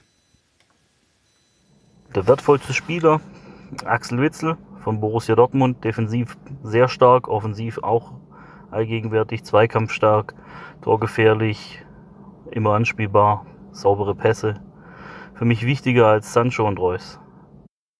Auch sehr stark als Führungsspieler aktiv und äh, allein seine Gegenwart konnte teilweise manche Gegner sogar verängstigen. Und für 20 Millionen Top-Transfer. Gut, ähm, wir machen erstmal alle Dortmund-Spieler wieder durch. Dann haben wir jetzt hier was vom Nico bekommen. Also ich sehe Marco Reus als der wichtigste Spieler von der Bundesliga an. Einerseits, weil er ein deutscher Nationalspieler ist und damit auch die Liga repräsentiert. Und andererseits, weil ähm, man in der Saison und in den davor auch gesehen hat, wenn Dortmund ohne Marco Reus spielt, ist Dortmund deutlich schlechter und ähm, ist die Mentalität auch schon schlechter beziehungsweise nicht vorhanden. Ähm, beziehungsweise die Spieler sind dann oder die Mannschaft ist dann motivierter, wenn Marco Reus auf dem Platz ist. Und somit haben sie dann auch mehr Spiele gewonnen. Klar, ähm, durch die Qualität, aber auch ähm, weil ähm, die Mannschaft dann motivierter ist. So, ähm, dann haben wir noch ein paar Zuschriften bekommen zu Dortmund, äh, muss ich mal schnell googeln, äh, suchen in meinem, in meinem schönen Dokument. Ähm, Nino hat ähm, Sancho nominiert. Hallo Stefan, ich nehme nach langem Überlegen den Youngster Jaden Sancho vom BVB. Aber ich muss auch zugeben, dass ich dieses Jahr, weil der Fußball in Deutschland einfach nicht mehr der tollste ist und auch die Liga bis auf das kurze äh, Bayern gegen Dortmund-Gipfeltreffen nun wirklich nicht spannend war, kein einziges Bundesligaspiel angeschaut habe. Lediglich die Zusammenfassung oder den Ticker danach. Aber ich nehme Sancho, weil er einfach in den meisten Spielen abgeliefert hat und eine kontinuierliche Steigerung seines Spiels zeigt. Das äh, war es tatsächlich schon mit äh, den Nominierungen von Dortmund-Spielern. Aber es sind jetzt immerhin auch drei. Deine Meinung? Gut, äh, Sancho und Reus natürlich. Ja, war relativ klar, dass die beiden Namen genannt werden. Sicherlich die Leuchttürme in Dortmund, ähm, die herausstechen. Natürlich auch gerade wieder, äh, ne, wir haben das vorher das Thema schon gehabt, äh, mit den Offensivkräften, Tore, Vorlagen, die da im Wesentlichen mehr beachtet werden oder Spiele auch mehr beachtet werden als dann äh, im Mittelfeld oder in der Abwehr an der Stelle. Und ja, gute Spiele hat leider trotzdem nicht gereicht, ähm, Dortmund konstant äh, spielen zu lassen in der Form, dass sie für Bayern am Ende ja gefährlich waren in die Meisterschaft doch noch an sich zu reißen. Also es war natürlich schon knapp, aber man hätte auch problemlos sich die Meisterschaft krallen können dieses Jahr und ähm, da reicht dann eben auch ein Sancho und ein Reus einfach nicht aus, wenn der Rest der Mannschaft da nicht gescheit mitzieht. Ähm, Witzel, puh, kann ich jetzt ehrlich gesagt gar nicht so viel sagen. Gute Zweikampfwerte. Interessanter Mann, aber nicht wirklich bei mir im Fokus. Bei mir ist es genau andersrum. Also natürlich ist äh, Jaden Sancho, ich meine, der hat äh, zwölf Tore und 18 Torvorlagen gemacht. Das ist natürlich, das ist schon krass viel, 30 Scorerpunkte. Vor allem, wenn man auch sieht, äh, wie jung der noch ist und äh, triple stark und absolut ein Hammer-Spieler. Aber ähm, und ohne ihn wäre Dortmund sicherlich auch schlechter. Gilt auch für, für Marco Reus. Ähm, Marco Reus ist vielleicht irgendwie in den letzten zehn Jahren der talentierteste, beste deutsche Fußballer gewesen. Leider halt sehr häufig verletzt und das auch immer sehr lange. Ähm, deswegen eine, eine relativ kleine Nationalmannschaftskarriere. Und äh, jetzt, wo er mal fast eine Saison fit war, ist auch Dortmund wieder richtig gut. Ähm, Axel Witzel allerdings ist von mir wieder bevorzugt so ein typischer zentraler Spieler, der so das Spiel vor sich hat, der Verbindung ist zur Abwehr, der das alles zusammengehalten hat und auch wirklich kampfstark und, und Antreiber. Ich habe ihn immer für, für überschätzt gehalten. Ähm, habe mich gewundert, dass Dortmund ihn geholt hat und wurde da wirklich eines, eines Besseren belehrt. Und ähm, äh, Dortmund ist ja jetzt, ähm, hat ja in der Abwehr viele Ausfälle gehabt, ähm, das ja dann irgendwie Leute spielen mussten, die äh, wirklich auch bescheiden gespielt haben. Und dann kann auch ein Axel Witzel ähm, nicht mehr viel ausrissen. Ähm, Finde ich aber alles drei an sich gute Nominierungen. Und ähm, alles drei Spieler, die ich auch gerne bei der Eintracht hätte. Gut. Ja, das. Ähm, ja, wird äh, nicht ja, passieren. Also, ja. ne, ja, also, ich würde mir mal wünschen, also die Eintracht holt ja jetzt auch, wir ist ja, kann man gut für die Eintracht reden, äh, holt ja auch junge Spieler, Talente aus dem Ausland ähm, und ist ja auch natürlich ein Talenten von Barcelona angeblich dran, dass natürlich mal so jemand kommt wie, wie, wie Sancho, den man irgendwie für 15 Millionen holt und den dann nach ein, zwei Jahren vielleicht äh, deutlich über 100 Millionen wert ist, passiert ja auch nicht, auch nicht allzu oft. Also das wird auch äh, Dortmund nicht alle ein, zwei Jahre hinbekommen. Gut, schauen wir mal, was die Jovic-Millionen da vielleicht ähm, genau, möglich ja, machen. Richtig, richtig. Dann äh, gehen wir wohl weiter zum Klassenprimus. Ich ähm, fange diesmal an, jetzt vorzulesen, weil da haben wir auch ähm, mehrere ähm, Audio-Files und nur zwei Files, die uns zugeschickt wurden. Der Philipp ähm, nennt äh, Kimmich, Josua Kimmich. Hauptgrund ist für mich sein Auftreten und die Präsenz auf dem Platz. Kimmich spielt wenig Fehlpässe, kommt mit äußerst wenigen Fouls aus und ist quasi nie verletzt. Auch die Athletik ist meiner Meinung nach bemerkenswert. Grundlegend entscheidend für einen wirklich wertvollen Spieler finde ich, dass jemand international auch über einen längeren Zeitraum wirklich überzeugend spielt.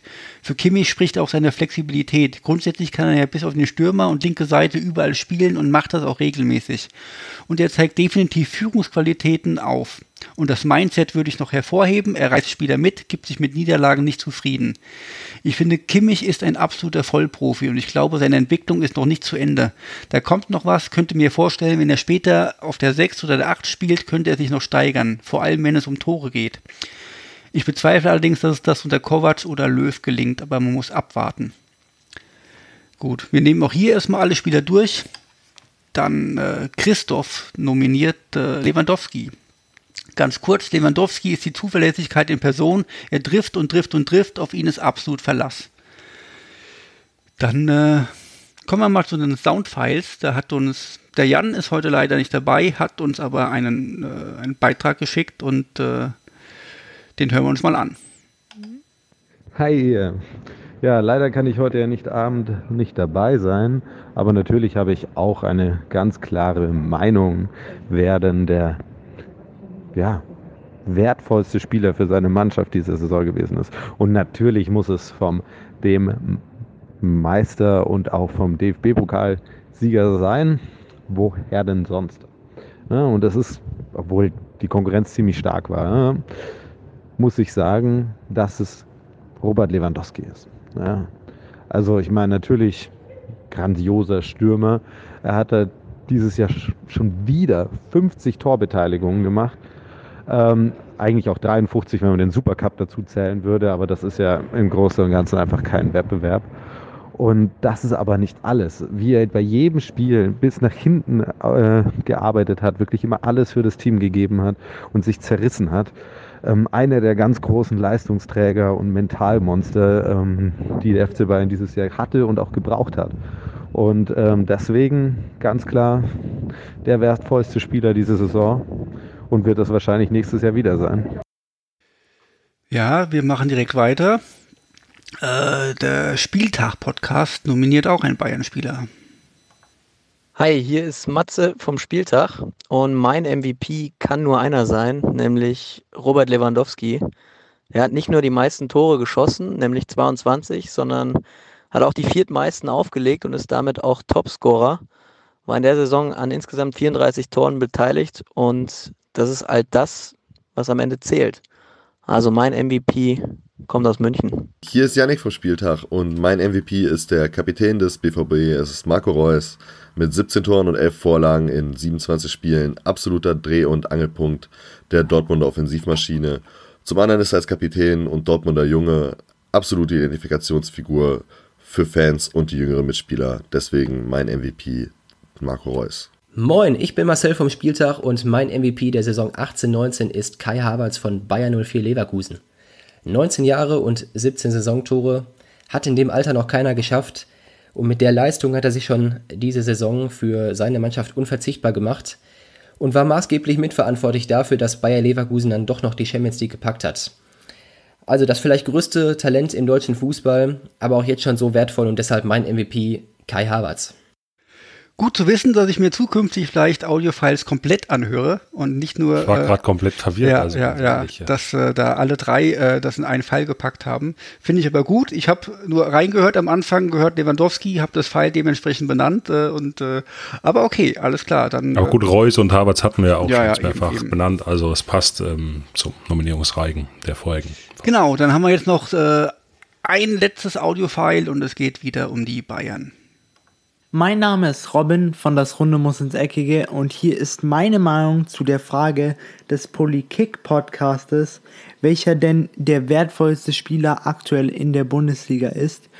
Und ich muss sagen, für mich sind es zwei Spieler, und zwar zwei Spieler, die leider zum Ende dieser Saison, also jetzt schon, die Bundesliga verlassen werden. Und zwar sind das die berühmt-berüchtigte Flügelzange aus Robben und Ribéry, auch genannt Robbery, denn für mich sind das einfach die beiden Spieler, die über die letzten zehn Jahre zusammen, aber Ribéry schon zwölf Jahre lang wirklich die Bundesliga auf ein neues Level, was den internationalen Fußball angeht, gehoben haben.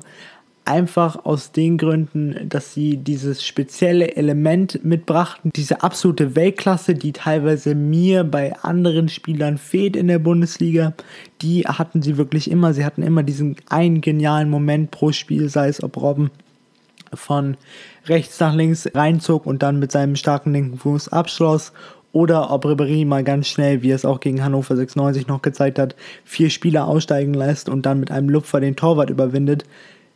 Die beiden waren für mich einfach absolute Weltklasse. Sie waren Motivatoren. An ihnen konnte sich wirklich jeder junge Spieler ein Beispiel nehmen, auch ein Ian Robben jetzt mit 34 Jahren, wie unfassbar ehrgeizig er für dieses Comeback nochmal gearbeitet hat, um eben noch einmal in der Allianz Arena auftreten zu können und dann das Ganze mit einem Tor zu beenden, war doch sehr schön zu sehen. Deswegen für mich die zwei wertvollsten Spieler sind immer noch Ian und Frank. Leider werden sie natürlich die Bundesliga am Ende der Saison verlassen, was man auch nächstes Jahr sicherlich merken wird, denn diese beiden waren dann jedoch schon besonders. Und zum Abschluss meiner Meinung möchte ich dann alle Zuhörer, die das vielleicht hören werden, noch an mein persönliches Lieblingstor von dem Double erinnern. Und zwar war das das Tor im Champions League Viertelfinale im Rückspiel im Old Trafford gegen Manchester United, als Franck Ribéry eine Ecke auf einen Robben schlug, welcher dann mit einem perfekten Volley den Ball in der unteren linken Ecke vom Tor von Edwin van der Sar versenkte. So, damit sind wir durch. Reden wir erstmal über die Bayern-Spieler. Ähm, Lewandowski wurde jetzt hier am häufigsten genannt. Ähm, ist natürlich ein klasse Stürmer. Ja, kann man ja, absolut, ja. absolut zu Recht. Also, ähm, ja. Hat aber auch schon deutlich weniger Tore geschossen als letzte Saison, ja, muss man ja auch sagen. Ähm, da waren es noch 30, jetzt sind es 22. Ähm, Gut, aber das ist ja natürlich auch wieder Thema. Ich meine, es hängt ja nicht an ihm allein. Äh, ja, Bayern haben ja. jetzt auch die Saison nicht so starke Phasen gehabt, äh, was dazu kommt, aber äh, der Typ ist äh, torgefährlich ohne Ende, der ist physisch verdammt gut drauf, das, der hat den Instinkt, das hat die Technik, das ist ein, ein Tore-Monster, ein Tier. Da kann man neidisch drauf sein und ähm, ja, der Wahnsinn. Also absolut verdient, auch hier mehrfach nominiert. Genau, ähm, äh, Robberie ist natürlich so ein bisschen ähm, total, für, nein, für, nein. Für die letzten zehn Jahre ähm, rückwirkend. Und äh, allein der Sympathie. Ja, Unsympathen vor dem Herrn, Entschuldigung. Ja, also, also. ja, Robberie also Robben geht gerade noch, aber ich finde Ribery wirklich äh, zehn Stufen unsympathischer als, als, als Robben. Ja, aber auch Robben, meine Güte. Ja, ja Robben, halt, denke, denke ich, wie halt, oft der äh, durch den, durch den äh, Strafraum flog und ja. hinfällt und also Leute, ja, auch die beiden natürlich technisch beschlagen, verdammt schnell und so weiter und so fort, aber von ihren, von ihrem Charakter, von der Art und Weise, ach, ich bin so froh, dass sie weg sind. Ich hätte mal scrollen müssen. Ich habe ja noch einen Soundfile von den Bayern. Hahaha, ha, ha. komm, das hören wir uns noch an. Der Eduard hat was geschickt. Ja, also warum Serge Gnabry für mich der wertvollste Spieler der Bundesliga ist, weil er einfach wirklich ein super Durchsetzungsvermögen hat, ein super Auftreten. Allein schon die letzten Jahre haben gezeigt, dass seine Leistung auch eben konstant ist, meiner Meinung nach. Allein schon ähm, damals vom VfB, der Wechsel zu Arsenal hat schon gezeigt, dass viele Leute sehr viel Vertrauen in ihn gesteckt haben und da ist noch sehr viel Potenzial da. Allein schon, dass er jetzt ähm, als Nationalspieler auch eine feste Position oder eine feste Rolle in der Nationalmannschaft spielt, wie auch jetzt bei Bayern. Und äh, da denke ich mal, ist das Potenzial noch nicht ausgeschöpft. Das könnte schon einer sein, der mit Sané auf jeden Fall gut mithalten kann. Äh, wenn nicht sogar als Duo mit Sané gemeinsam, da echt vieles reißen können in der Zukunft, vor allem auch in der Nationalmannschaft. Das ist so meine Meinung. Und an sich ähm, Schuss natürlich super, Abschluss beim äh, Gnabry, ähm, Stellungsspiel, was zu seinen Stärken gehört und an sich natürlich auch äh, Team, sagen wir mal, teamorientiert und spielt halt im Team so, super, eine super Rolle. Das wäre so im vollen Ganzen eigentlich so das Resümee zu dem Spieler, warum ich ihn als wertvollsten Spieler der Bundesliga halte. Gnabry finde ich einen richtig geilen Kicker und äh, ist einer der ganz, ganz wenigen Spieler beim FC Bayern, die ich nicht unsympathisch finde. Vielleicht auch noch nicht. Ähm, sehr wahrscheinlich noch nicht. Ja, also äh, Knabri, äh, auch Kimmich hat mir ja auch vorhin gehört gehabt, ist ja auch ein so ein Altersbereich. Das sind jetzt so junge Kerle, die ähm, knapp Mitte 20 sind, gerade so richtig äh, in der Entfaltung drinnen stecken und äh, auch Potenzial natürlich haben in der Entwicklung, äh, obwohl sie beide schon sehr gute Spieler sind. Das kann man nicht anders sagen. Und ähm, auch da bin ich sehr gespannt, wie die Entwicklung weitergeht. Also ich würde beide jetzt nicht unbedingt als MVPs dann sehen, auch gerade im Vergleich mit anderen, ähm, natürlich im, im Kader der Bayern. Aber das sind auch so, ähm, wie, nennt man sowas, so aufsteigende äh, Talente, kann man nicht mehr sagen, das, da sind sie super weg bei dem Punkt, aber ja, da, da ist noch Potenzial nach oben da, obwohl sie einfach schon sehr, sehr gute Spieler mit sehr guten Anlagen sind. Das ist wohl wahr, wobei äh, ich, ähm, also beim, beim, der Flip hat ja gesagt, dass Kimmich auch so ein Führungsspieler ist. Äh, da würde ich ein bisschen widersprechen sogar noch. Also ich finde, der Kimmich ist ein, ein extrem arroganter Spieler, ne, der zwar wirklich gut ist, also er ist ein unheimlich geiler Kicker auch, also der kann, der kann Fußball spielen. Ich meine, der hat äh, auch als, als Rechtsverteidiger 16 Torvorlagen, das ist ähm, richtig viel und noch zwei Tore geschossen. Und äh, aber ich finde irgendwie, also der hat ähm, nach seinem vierten Länderspiel, das dann irgendwie schief läuft, hat er sich vor die, vor die Mikros gestellt und, und die Taktik von, von Jogi Löw kritisiert.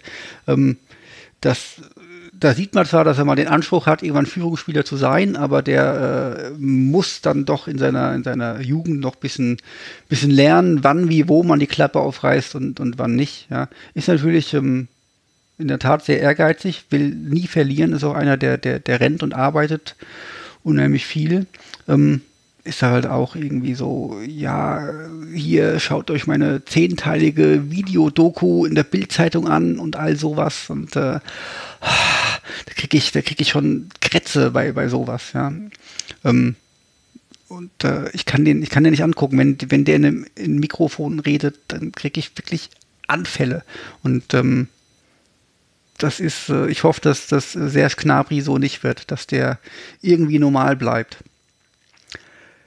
Ansonsten würde ich sagen, ähm, ich schließe aus, dass jemand vom FC Bayern MVP ist, weil einfach so viele gute Spieler, also Weltklasse-Spieler bis international gute Spieler da spielen, dass äh, man eigentlich sagen könnte, auch wenn jetzt statt Lewandowski Sandro Wagner gespielt hätte, äh, müsste der FC Bayern Meister werden. Und ähm, kein Spieler sticht da so krass heraus oder so wichtig.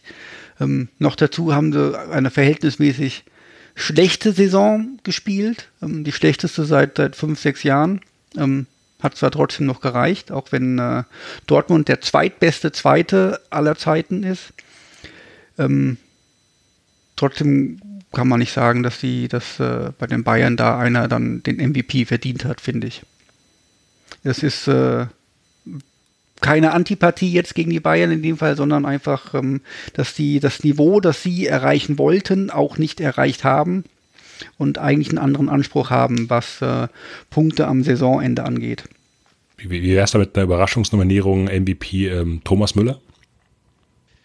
Äh, also ja, es ist auch so einer, der, der äh, Spieler, Spieler, Spieler der Herzen, wenn man statt Herzen äh, einfach äh, Stiefel und Gesicht irgendwie verbindet oder sowas. Also ich, ähm, der Basti hat es neulich irgendwo beim 93 oder im Eintracht-Podcast gesagt, dass äh, man vor, vor vielen Spielern ja Respekt haben muss, dass die, wenn der auf dem Platz herumtanzt, nicht einfach hingehen und dem eine langen und dann vom Platz fliegen. Ja.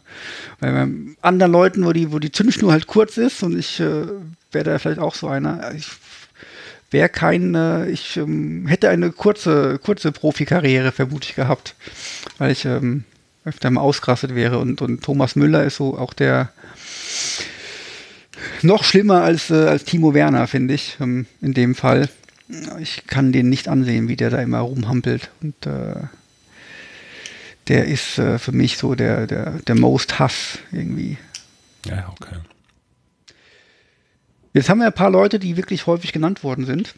Ähm, der Basti hat ja schon gesagt, es, ist, äh, es sticht keiner heraus. Es, ist, es sind relativ viele Spieler genannt worden und es spricht dafür, dass die Saison gar nicht mal so gut war.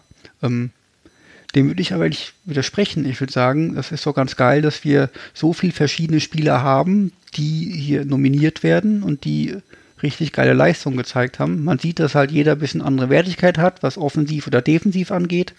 Ähm, bisschen Vereinszugehörigkeit ist klar. Ähm, der vorhin, der Nico, der, der Marco Reus nominiert hat, ist eigentlich Bayern-Fan.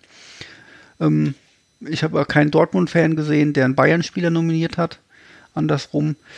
Und ähm, ich fand, es war eigentlich, also sind auch so viele Tore gefallen wie lange nicht mehr, glaube ich. Ähm, ich fand eigentlich, es war eine relativ gute Saison. Ja, man kann nur hoffen, dass viele von den gerade Jüngeren, die auch genannt wurden, die Talente der Bundesliga treu bleiben und ähm, sich dort weiterentwickeln und ja, einfach da auch noch mehr zeigen, was sie, was sie können und dazu beitragen, die Attraktivität der Bundesliga hochzuhalten, uns Freude bringen mit ihrer Spielweise. Ähm, und ja, dann profitieren wir all davon. Also fernab von all dem Vereinsproports, den wir halt alle so haben und mit unserem Fan-Dasein, ist natürlich trotzdem wichtig, dass wir ja, über viele Mannschaften verteilt solche guten Kicker doch in den Reihen haben, wo es tatsächlich auch als neutraler Beobachter dann in Spielen Spaß macht, zuzuschauen.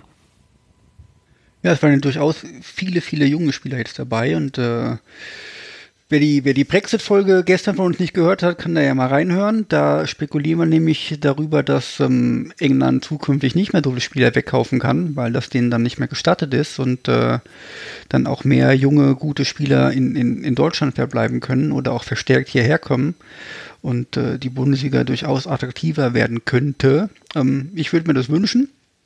Ich sehe ja bei, bei vielen Mannschaften da auch ähm, Professionalisierung und Bemühungen, viele junge Leute ähm, heranzuziehen. Und äh, auch ja, der Absteiger VfB ist ja auch ähm, jetzt äh, in der Jugend, äh, die können ja auf die Jugend bauen, die sind ja Pokalsieger geworden in der Jugend und äh, spielen, glaube ich, auch ähm, die deutsche Meisterschaft in der Jugend mit. Ähm, und viele andere Vereine machen ja auch viele gute Arbeit oder äh, scouten zumindest äh, sehr gut in Europa. Aber wer ist denn jetzt der MVP überhaupt? Wer wurde am, am meisten genannt, wurde auf jeden Fall Kai Havertz mit insgesamt ja. sieben Nominierungen. Ja. Ähm, glaub, also ja. ich würde ihn jetzt wahrscheinlich nicht unbedingt als MVP bezeichnen, sondern tatsächlich so als Top ähm, Shootingstar, als, als Top-Talent, als ähm, Top-Nachwuchs-Star in Anführungszeichen, ähm, der eine sehr goldene Zukunft hoffentlich vor sich hat.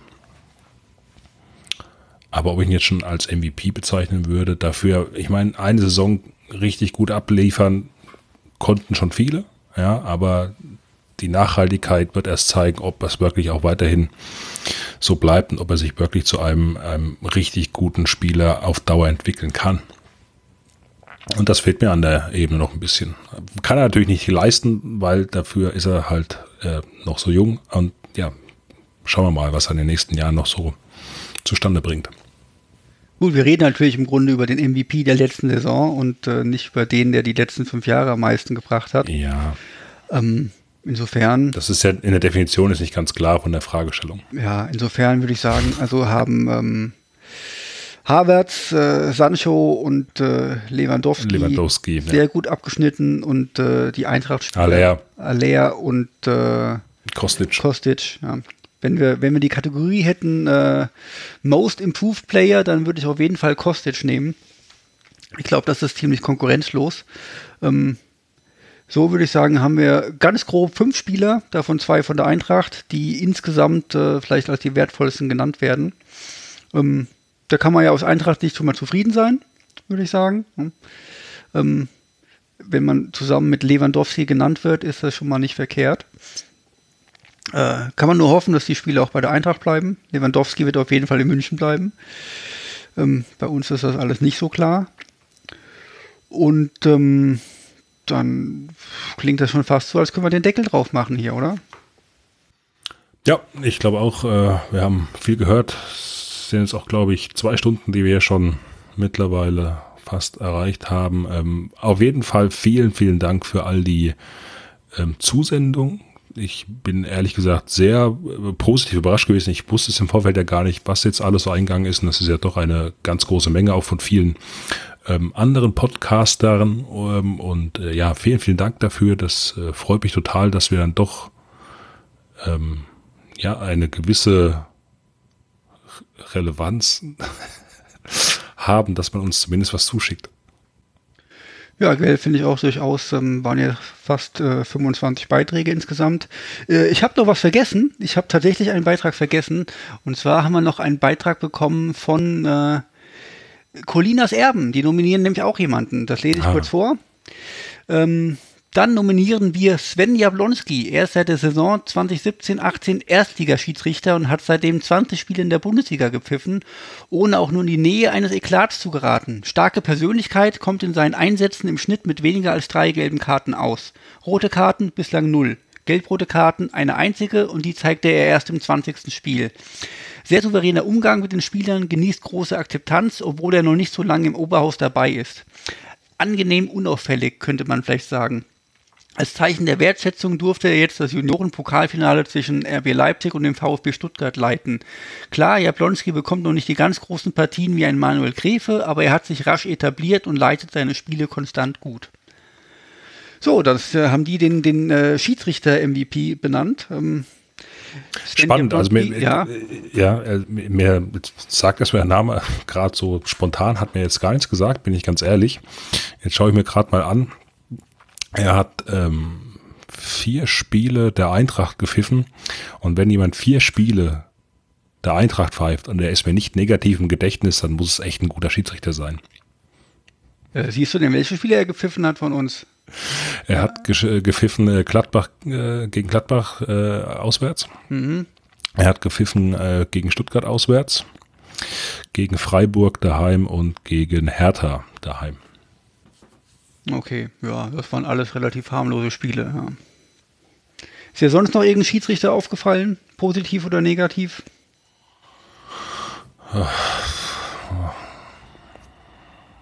Also ich war früher immer ein totaler Gegner von Dennis Eitekin, aber ähm, auch er die Eintracht wirklich mehrere Spiele hintereinander verpfiffen hat, aber der hat sich seit zwei, drei Jahren richtig gut gemacht, ähm, finde ich, es hat eine, eine von allen Schiedsrichtern eine unfassbar große Autorität auf dem Platz und äh, leitet die Spiele ähm, ziemlich, ziemlich gut und äh, mittlerweile pfeift er auch äh, durchaus akzeptabel. Ich finde ihn ähm, viel angenehmer so von der Spielleitung als, als Manuel Gräfe zum Beispiel. Ähm, und muss sagen, der hat sich richtig gut gemacht. Für mich insgesamt, jetzt gesehen, nicht auf die Saison bezogen, weil er auch häufiger auffällt, äh, für mich äh, der beste Schiedsrichter. Okay. Ja, also ich verbinde mit ihm jetzt auch nicht immer so die positivsten Erfahrungen, aber wenn du sagst, er hat sich gesteigert, dann wird das schon stimmen. Für mich eingebrannt wird diese Saison ist kein Bundesliga-Schiedsrichter, sondern und ich muss gerade gucken, wie, wie hieß der Typ, dieser englische Schiedsrichter in der Euroleague. Oder war es ein Schotte? Nee, es war ein Engländer, ich weiß auch nicht mehr, wie der hieß, aber der war ja wirklich, ähm, ja, der, der bei dem Spiel gegen, gegen äh, Donetsk, ja, Ja. der sehr, sehr wirre gepfiffen hat, ja. Ja. Da können wir uns auch freuen in der Euroleague Quali, da ähm, gibt es auch den einen oder anderen Schiedsrichter, die pfeifen für Dorfspiele. Da können wir uns auf einiges einstellen. Da gibt es dann mal rote Karten für nix und äh, Elfmeter für nix. Das wird vielleicht ganz unlustig. Ähm, Felix Zweier mag ich, aber auch nur, weil er das Endspiel letztes Jahr im Pokalfinale ganz gut gepfiffen hat für uns. Was sagst du zu Bibiana Steinhaus? Ähm, hat sie ein Spiel gepfiffen tatsächlich? Äh, ich glaube, sie hat eins von uns gepfiffen. Das hat sie ziemlich schlecht gepfiffen, ähm, fand ich. Insgesamt finde ich äh, eigentlich finde ich sie ganz gut, ähm, wenn ich wenn ich sie sehe. Also sie hat auch so eine ähnliche Autorität wie Dennis Eitekin. Also da da da kuschen die Spieler, da muckt keiner auf. Ähm, dann ist mir natürlich aufgefallen, sie war äh, die Videoschiedsrichterin im Spiel Frankfurt, äh, als wir in, in, in Berlin gespielt haben. Und da hat uns einen ganz klaren Elfmeter, hat sie auch übersehen, der uns äh, einen Punkt mehr gebracht hätte. Ja, So. also ehrlicherweise muss ich sagen, ich habe jetzt eigentlich die, die Schiedsrichter gar nicht so auf den Trichter. Also ähm, mir reizt, wenn ich im Heimspiel ein bisschen auf Schiedsrichter pöbeln kann, wenn es nicht so gut für uns läuft.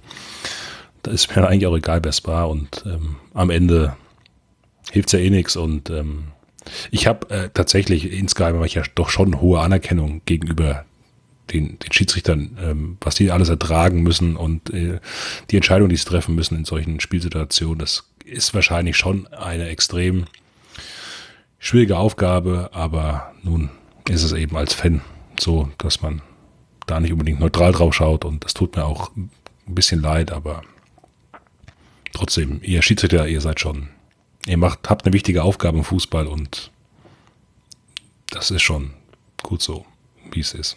Mittlerweile bekommen sie auch äh, genug Geld und nicht mehr wie früher irgendwie 72 Mark und, äh, und Spesen. Ähm, ich finde es gut, dass manche Schiedsrichter sich nach dem Spiel hinstellen oder zumindest eine Stunde danach und ihre, ihre Entscheidungen erklären. Das würde ich mir häufiger wünschen, dass das äh, der Fall wäre, gerade auch den, bei den Videoschiedsrichtern. Aber es gibt ja nächste Saison dann auch klare Regeln für Handspiel und so weiter und so fort. Da bin ich mal gespannt, wie sich das entwickelt. Gut, vielen Dank an Colinas Erben für, für diesen Beitrag. Ähm, dann sind wir durch. Wir durch, ja, wir sind wirklich durch. Durch, ähm, ja. Hm. Jetzt ist äh, Sommerpause. Wir werden zukünftig ähm, das weiterhin trennen, dass wir manchmal reine Fußballfolgen machen, aber verstärkt auf äh, fußballpolitische Folgen ähm, ausweichen und ähm, das auch wirklich strikt voneinander trennen. Jetzt ist erstmal Sommerpause und äh, stehen ein paar Urlaube an. Das heißt, ihr hört jetzt vielleicht mal ein paar Wochen nichts von uns. Ähm, vielleicht Frauen-WM, es ist U21-EM, kommt da in die Richtung mal was und ansonsten werden wir ein paar politische Themen mal vorbereiten. Wer jetzt hier uns zum ersten Mal hört und hier das fußballmäßig toll fand, wir haben gestern eine super Brexit-Folge ähm, gemacht, die, die Folgen für den europäischen Fußball. Unsere alten Folgen sind natürlich auch gut, aber äh, der Sound ist erst seit äh, den neueren Folgen auch wirklich gut.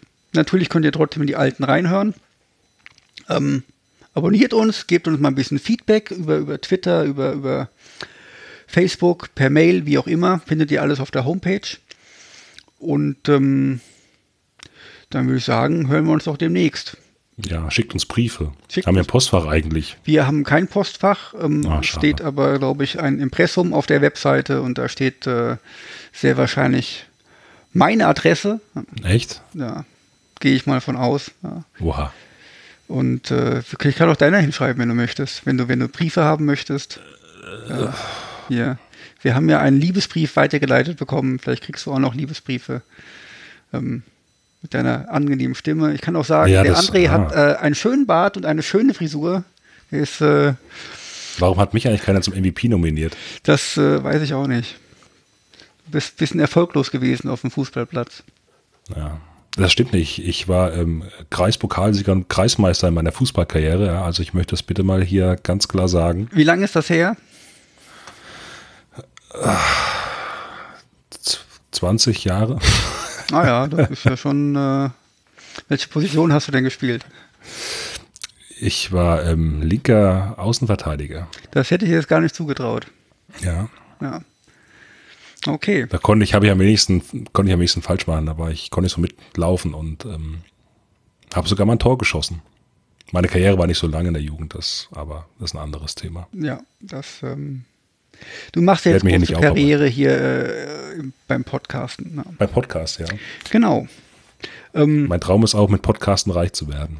Richtig, also ihr könnt uns gerne was spenden, findet ihr auch alles auf der, auf der Webseite. Ihr könnt uns auch Briefe mit Geld schicken, das ist mir auch recht. Es ist zwar, glaube ich, gar nicht erlaubt, aber mich stört es nicht, wenn hier Geldscheine ins Haus flattern. Ähm, so eine Oculus Quest oder sowas hätte ich auch ganz gern. Also ich brauche noch äh, 550 Euro.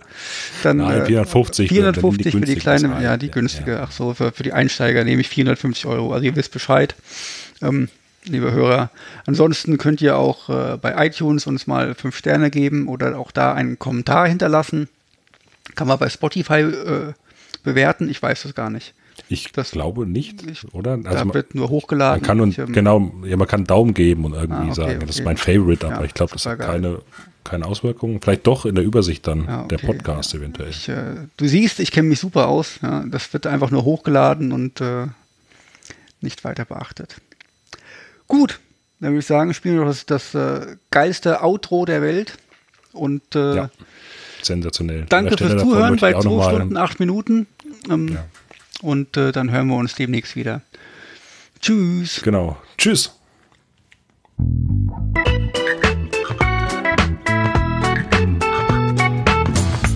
Das war Polikick, der politische Fußball-Podcast. Besucht uns unter polikick.de. auf Twitter oder Facebook.